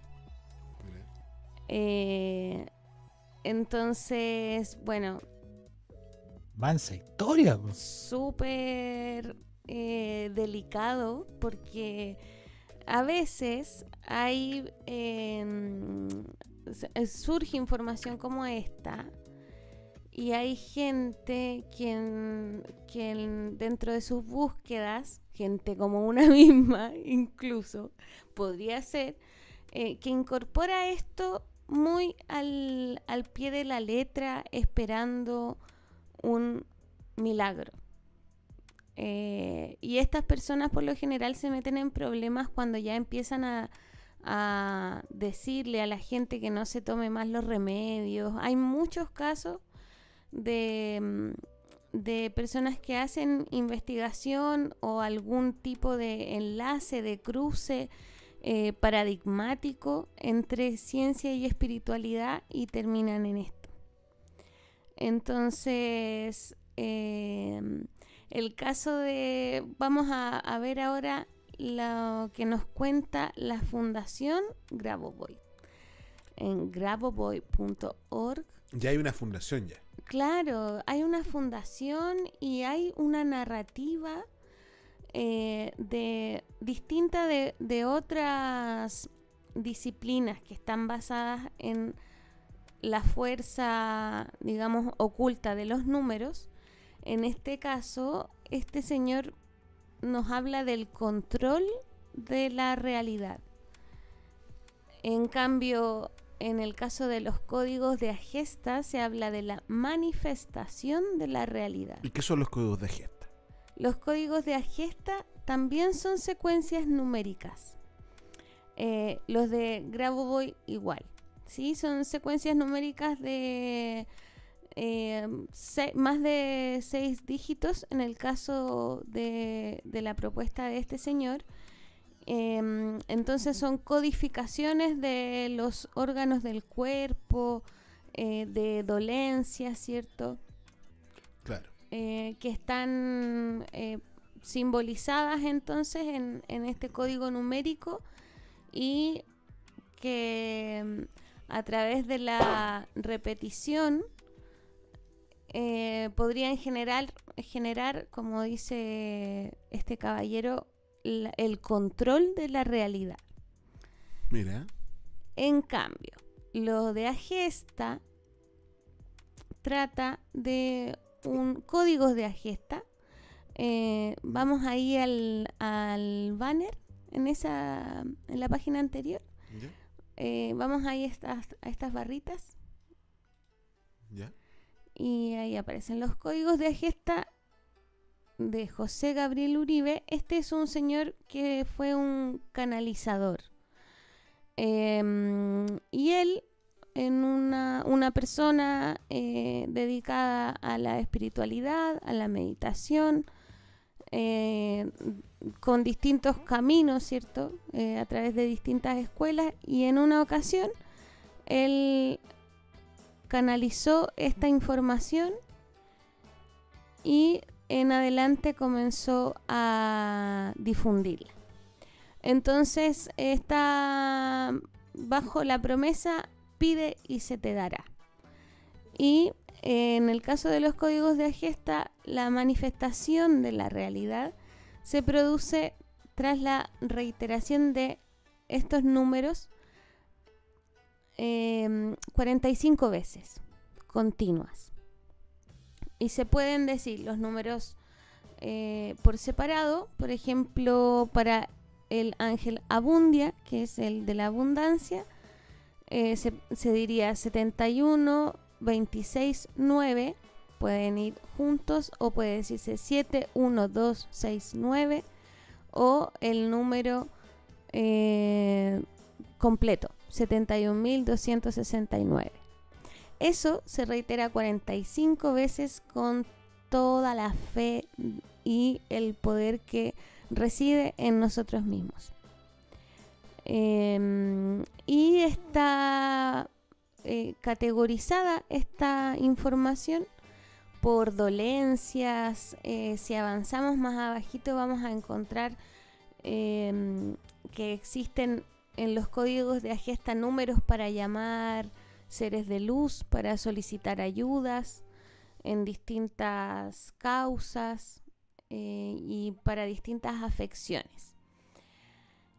Y entonces, quiero hacer la diferencia a pesar de que son todos códigos numéricos, eh, es muy distinto esta mm, eh, propuesta de controlar la realidad a través de un acto de fe que la de manifestar la realidad a través de un acto de fe. Eh, a lo mejor es muy precisa la, la acotación, pero igualmente válida, ¿no? Porque nuestra capacidad de manifestar reside en, que somos almas eh, infinitas que han, que han elegido estar acá para experienciar la, felicidad. Em, y que bueno, de ahí a que estemos dormidas, dormidos o envueltos en ilusiones de consumo o en la ilusión de que somos este cuerpo que se deteriora, etcétera, em, es otro asunto. Pero en el caso de, claro, el, el señor Grabovoi quiere revivir a las personas y tiene un rollo eh, con la inmortalidad. Ya. Hay un asunto ahí con la inmortalidad. Em, así que, bueno, siempre poner atención en lo que nos resuena, en lo que nos sirva, en lo que creamos y tener la oportunidad de ponerlo en práctica y comprobarlo.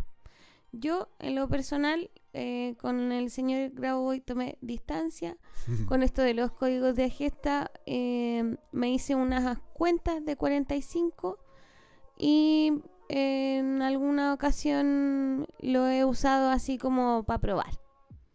A ver qué pasa. Busqué el del dolor de cabeza, eh, he buscado el de la vitamina D. Entonces lo anoto, lo pongo en un vasito de agua y lo dejo. Total, ¿qué tanto? ¿Qué tanto? No hay ninguna cámara vigilando que, que no haga cosas locas. Y si son cosas que hacen bien y se pueden compartir. Eh, bueno, también además en este caso son canalizadores que no, este señor en particular no hizo ninguna fundación ni nada. Eh, solamente difundió la información eh, gratuitamente y ha solicitado que quienes lo han puesto en práctica vayan haciendo comunidad y compartiendo sus testimonios. Eh, así que, mm, y entonces, para ir cerrando, no sé si, si quieres comentar algo, Cristian. Estoy para adentro con la información. Estaba leyendo los, los códigos me parece muy interesante. Eh, claro, en, una realidad convenida como una especie de matriz hecha de números, como son las matrices computacionales, tiene sentido.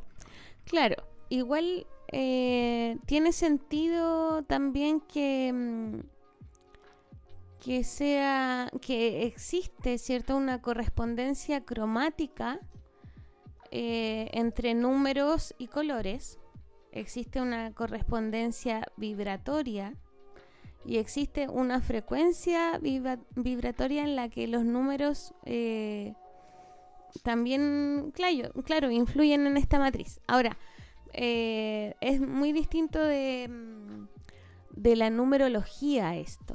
Claro. La numerología es una narrativa eh, basada en, en, lo ancestral, en, la, en las en las enseñanzas de Paracelso, de Pitágoras. Eh, la numerología usa una figura, ¿cierto? Que es un sistema de cálculo que se llama penáculo, eh, en el que se, mm, hacen cálculos para conocer los números de, de la persona, cuál es su número de nacimiento, etc. En cambio, esto es un relato estelar. Un relato estelar. Claro, porque los códigos de Agesta se los mandaron, digamos, en una, en una meditación a mm. José Gabriel Uribe. Entonces, bueno, aquí dejamos, compartimos esta información para quienes eh, quieran ponerlo en práctica, experienciarlo, después nos cuentan cómo les va. O conocer esto. O para quienes quieran conocer, claro. Está muy interesante. Y para ir cerrando, les quiero mostrar una persona que se llama David Tammet, que tiene una, a propósito de números, cromática y frecuencia, etc. Este hombre tiene una percepción sinestésica de los números. Mira, los ve con Sinestesia de los números. Eh, es un personaje muy fascinante. Él tiene sinestesia de las letras y de los números. Entonces ve los números en colores y formas.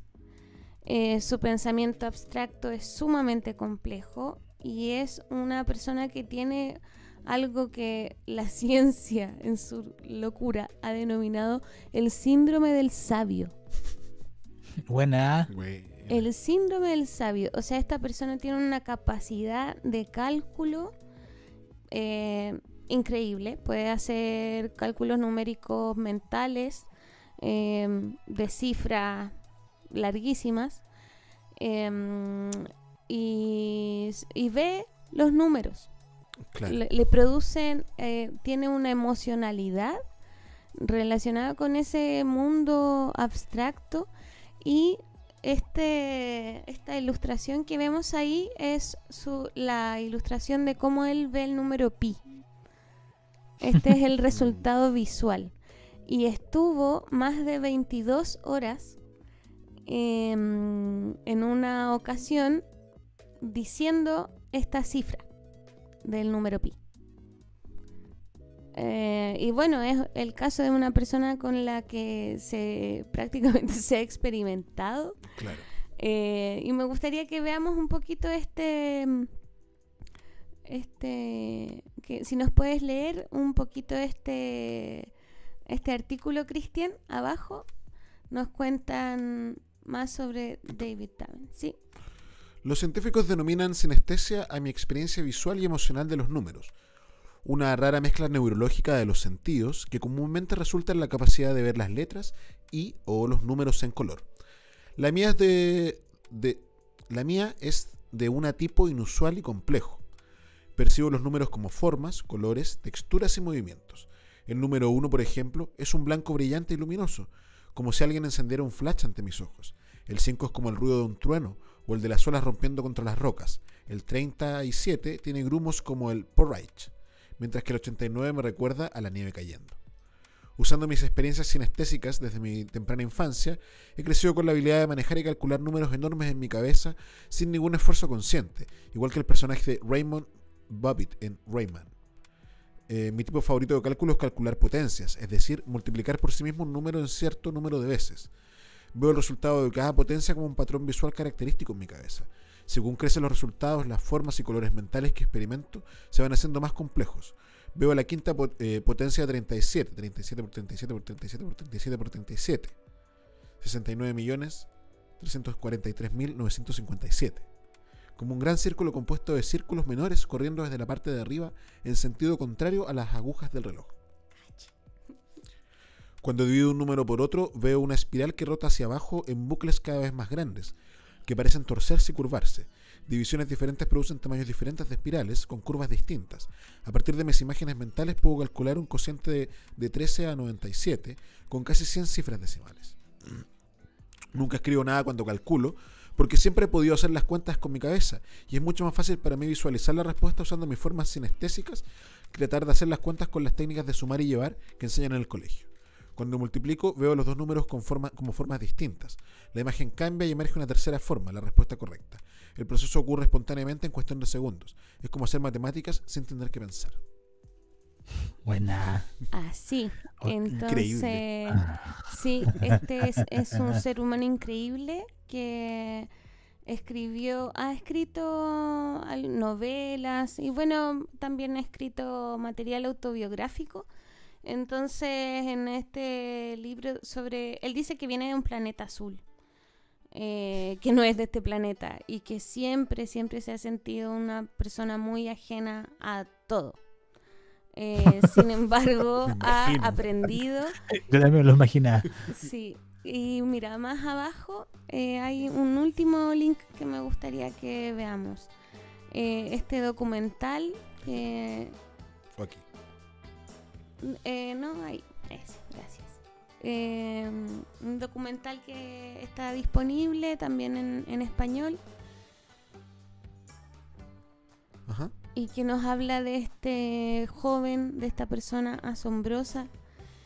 Em, y de cómo es un poco su, su existencia, siendo alguien tan ajeno con un mundo eh, tan, tan abstracto tan complejo su, su nivel de abstracción. Mire. ¿Quieres que lo veamos? Veamos un poquitito. Y aquí se Why are they all so excited? Genius. It's not human.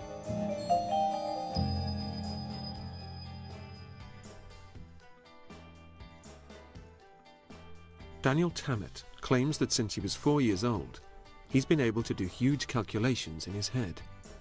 So, in August 2002, we dropped by, armed with a calculator. Um, and you can't see this calculator that I've got here, can you? Um, We first asked Daniel to multiply 37 by itself, four times. Okay. Okay. 37 to the power of 4. Um, Aquí hay material para que conozcan a Daniel Tammet y busquen su libro eh, sobre el, el planeta azul del que él viene. Eh, está sumando esa cifra, pero está contando con los dedos igual. Así que hasta los, los que tienen el síndrome de esa- del sabio eh, cuentan con los dedos, no, está na- no pasa nada. Claro, no pasa nada. Oye, a- a- quiero hacer alcance, que hace rato quiero decirlo. Mi, mi alma lo dice que tengo que decirlo. Me dice. Eh, imagínate que este personaje es como las matemáticas encarnadas en un ser humano. Imagínate cómo es, ese ser se llevaría en, un- en el sistema educativo tradicional. Él lo dice, me imagino, el sistema educativo tradicional chileno. O sea, este personaje daría la cacha, eh, sería reprendido. O sea, imagina la profe de matemáticas con un niño que ve forma y que multiplica 37 por 37 por 37 por 37. O sea, eh, esto me habla de que realmente el pensar de que un sistema educativo mm, va a desarrollar habilidades distintas a las que fuiste creado es como una falacia. O sea, cada ser nace con una habilidad tan especial y hay seres excepcionales. Y hay seres que no son tan excepcionales, pero sí que nacen con una inclinación. Y como un sistema normativo y toda norma, en el fondo hace que los genios y los que son rematados de malo no tengan cabida. Y imagínense, este personaje, las matemáticas hechas ser humano. No sé, ese es mi alcance. Imagínate que hay un síndrome del sabio. Claro, eh, que una Lo enfermedad. asocian porque este eh, esta persona tiene Asperger, tiene el síndrome de Asperger. Y, y claro, él escribe también sobre su experiencia como eh, persona que, que tiene este síndrome. Eh, como ustedes ahí si, si buscan después entrevistas, hay algunas que tienen eh, que ha hecho vice, esas cápsulas más cortitas y tiene un desplante eh, perfecto, ¿cachai? Es, es extraño. Y cuando busqué el síndrome del sabio, eh, se relacionaba con el autismo. Y con, entonces, eh, pucha, prácticamente para ser, eh, para tener este nivel de genialidad, que es, es un síndrome porque se supone que son personas que pueden eh, memorizar eh, cuestiones ya así demasiado específicas y como con capacidad sobrehumana. Pero esa capacidad sobrehumana para quién? Eh, ¿Y por qué tiene que terminar siendo un síndrome? ¿Y por qué tengo que, chuta, tengo que volverme autista para, eh, para desarrollar mi cerebro a este nivel de genialidad? Eh, o, so- o estamos en el mundo al revés y no estamos viendo lo que otros sí ven con, que- y que nos comunican con otros lenguajes. O tenemos que verlo, pero por ende, ¿cómo lidiamos con que algunos lo ven y otros no? Sí, pensé mucho en esta, en esta película, no sé, no busqué la referencia, tía, no hice la tarea, pero eh, esta, no sé si tuvieron la oportunidad de ver una película de una niña autista que reproduce una estructura que estaba haciendo un ser querido en el patio y la empieza a reproducir con cartas eh, como un castillo de cartas y su mamá se da cuenta y dice, chuta, voy a hacer esta estructura en, el patio a ver qué pasa. Eh, y una vez que la construye, la niña sube eh, y se recupera. de como de, que recupera el habla y se recupera de una experiencia traumática que ella había, porque no, no sé si, si conocen, pero el síndrome autista puede producirse por un, un susto. Claro. Por un trauma muy grande o por situaciones así. Eh, no es únicamente una cuestión de nacimiento, no es únicamente, eh, bueno, eso. ¿Qué querías O sea, decir? es una Gato? reacción. No, es lo mismo lo que dices tú, o sea, es una reacción. Profundo. Eh, es una reacción interna del, ser eh, a un estímulo fuerte.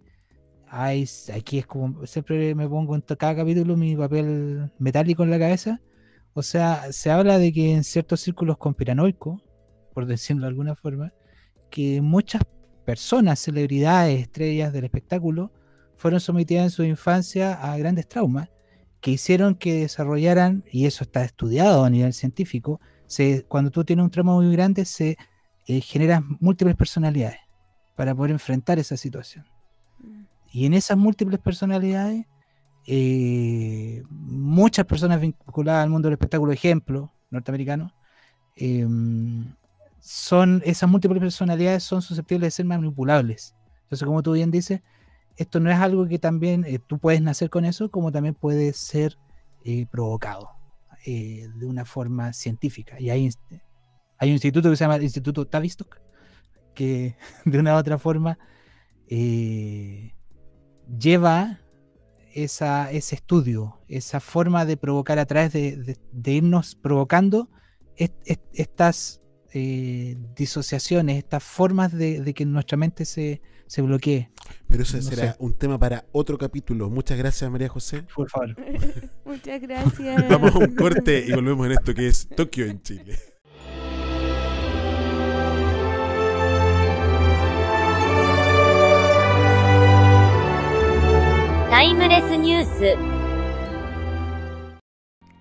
Estamos de vuelta en Tokio en Chile, no carentes de problemas técnicos hoy día.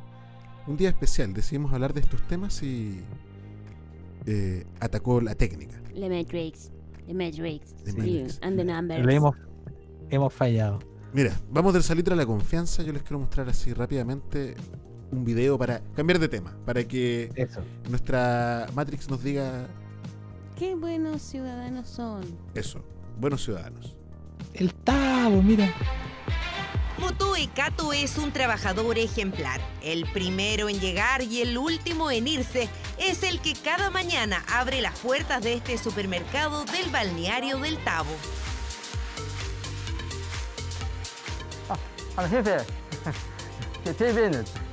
Gracias. Pero ¿qué tiene de particular este reponedor de bebidas que habla muy poco español? Motoe Kato es una eminencia de la ciencia mundial.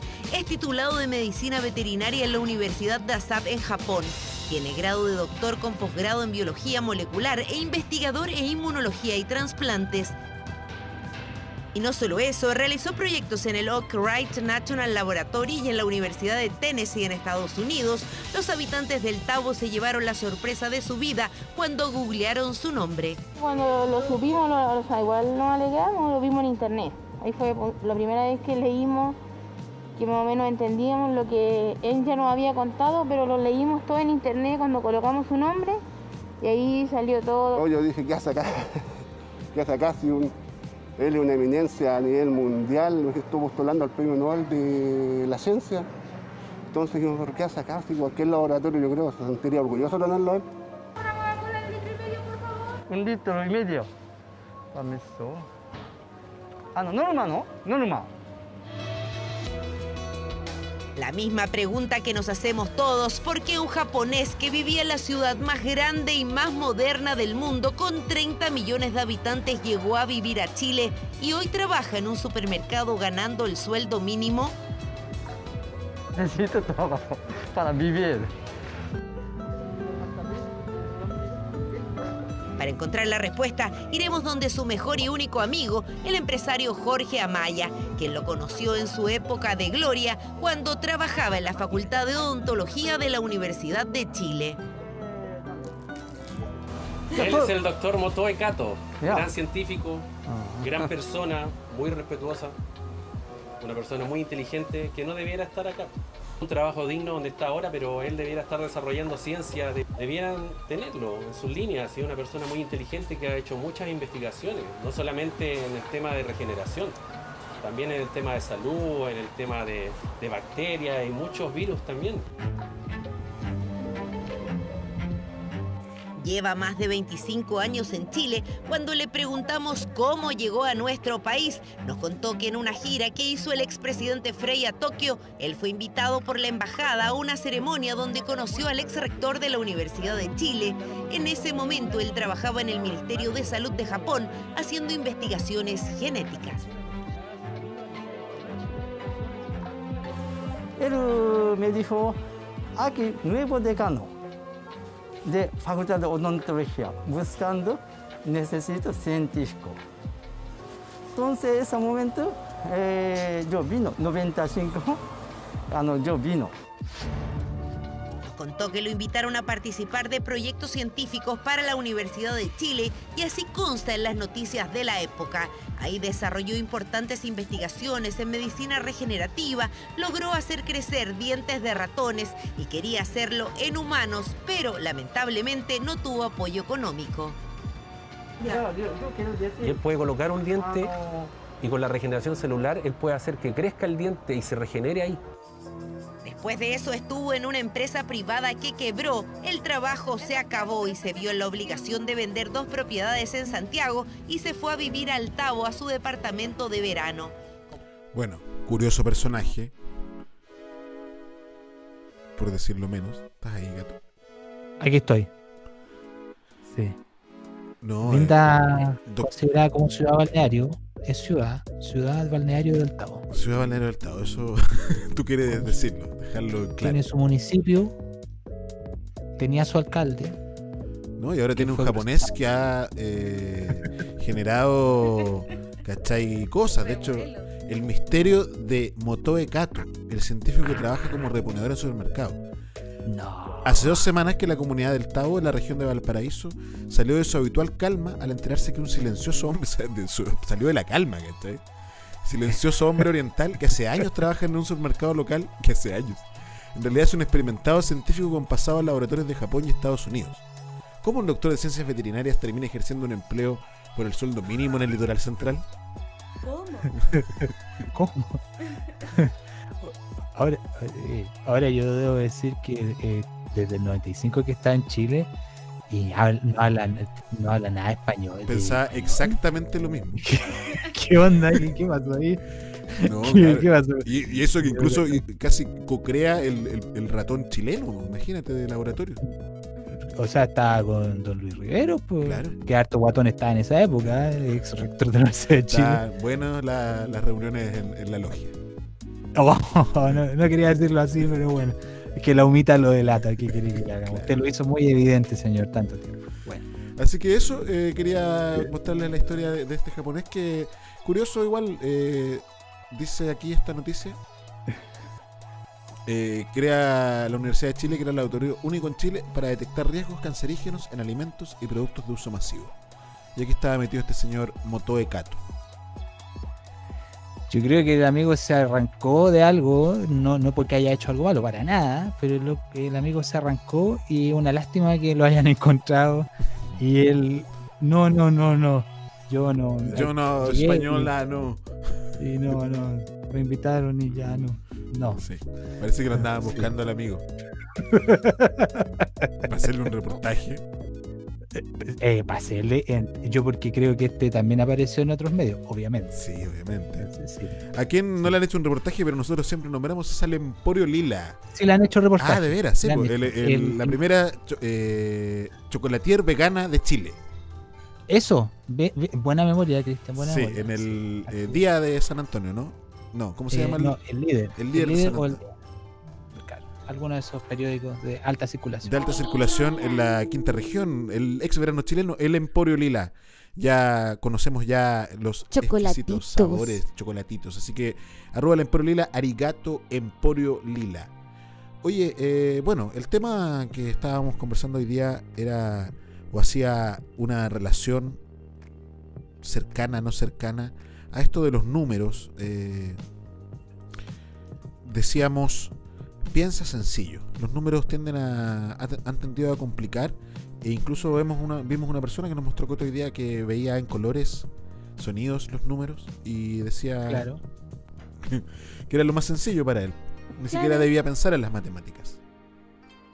Claro. ¿Qué podemos decir? Ya ir finalizando este capítulo.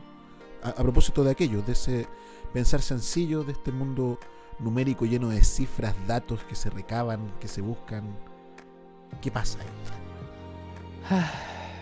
Por favor, Eh, Coti. yo estoy muy feliz de ver que hasta, eh, dicen unos raperos españoles, hasta los más listos suman con los dedos.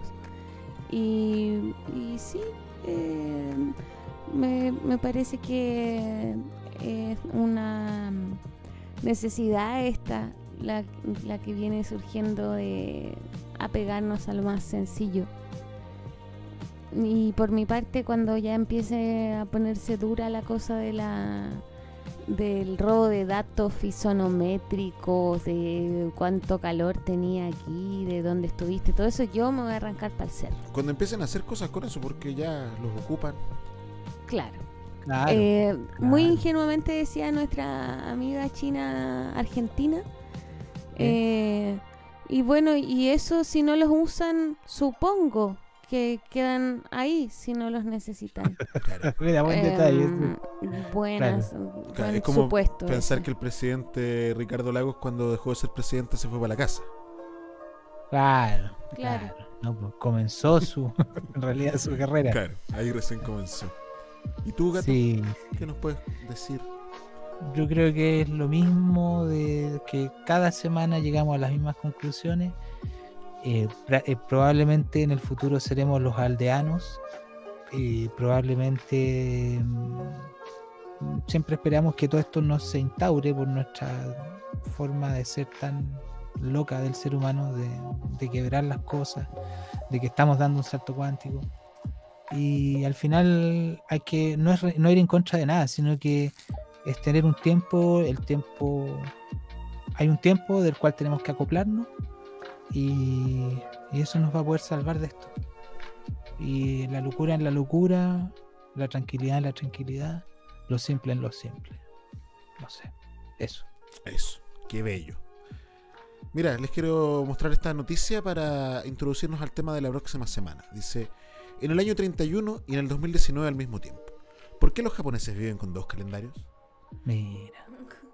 Esto es del año pasado. China no es el único país asiático que tiene una forma de contar los años distinta a la de Occidente. Conoce la historia del calendario propio de Japón y su origen milenario. ¿Sabían ustedes que en Japón rigen dos calendarios? Que en este momento es el año 2020 y el año 32. No, no tenía idea. ¿Sabía? Pero radical. sabía que hay eh, países de Oriente en los que se cuentan los meses de gestación en la edad. Ujú. Entonces hay otra medición de los años vividos. ¿Sabían ustedes que en Bolivia van en el año 5500 y algo? Ah, sí, sí, sí. Sí, sí, van a- muy adelantados ellos. Entonces, la próxima semana, a propósito de este titular, no vamos a. Y esto no noticia. tiene nada que ver con el señor Barbón, o sea, con el señor Chascón ese que dijo que el tiempo era relativo. No. Claro, tiene no, que ver más, más con el conteo eh, del tiempo.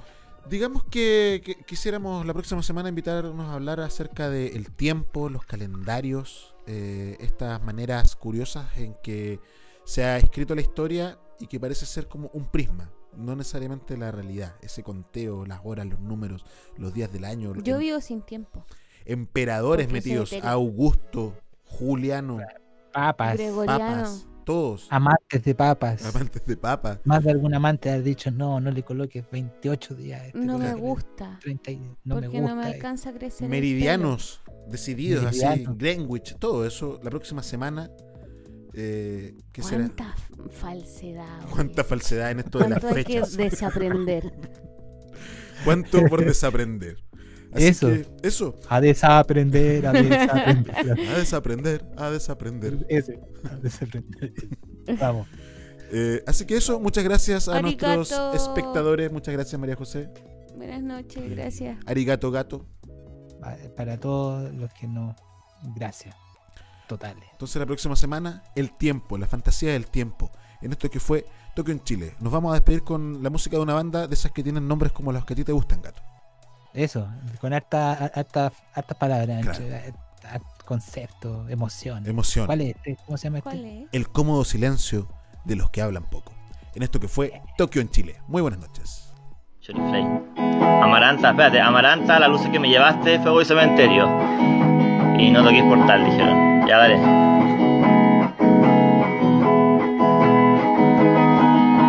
Llegaste y estaba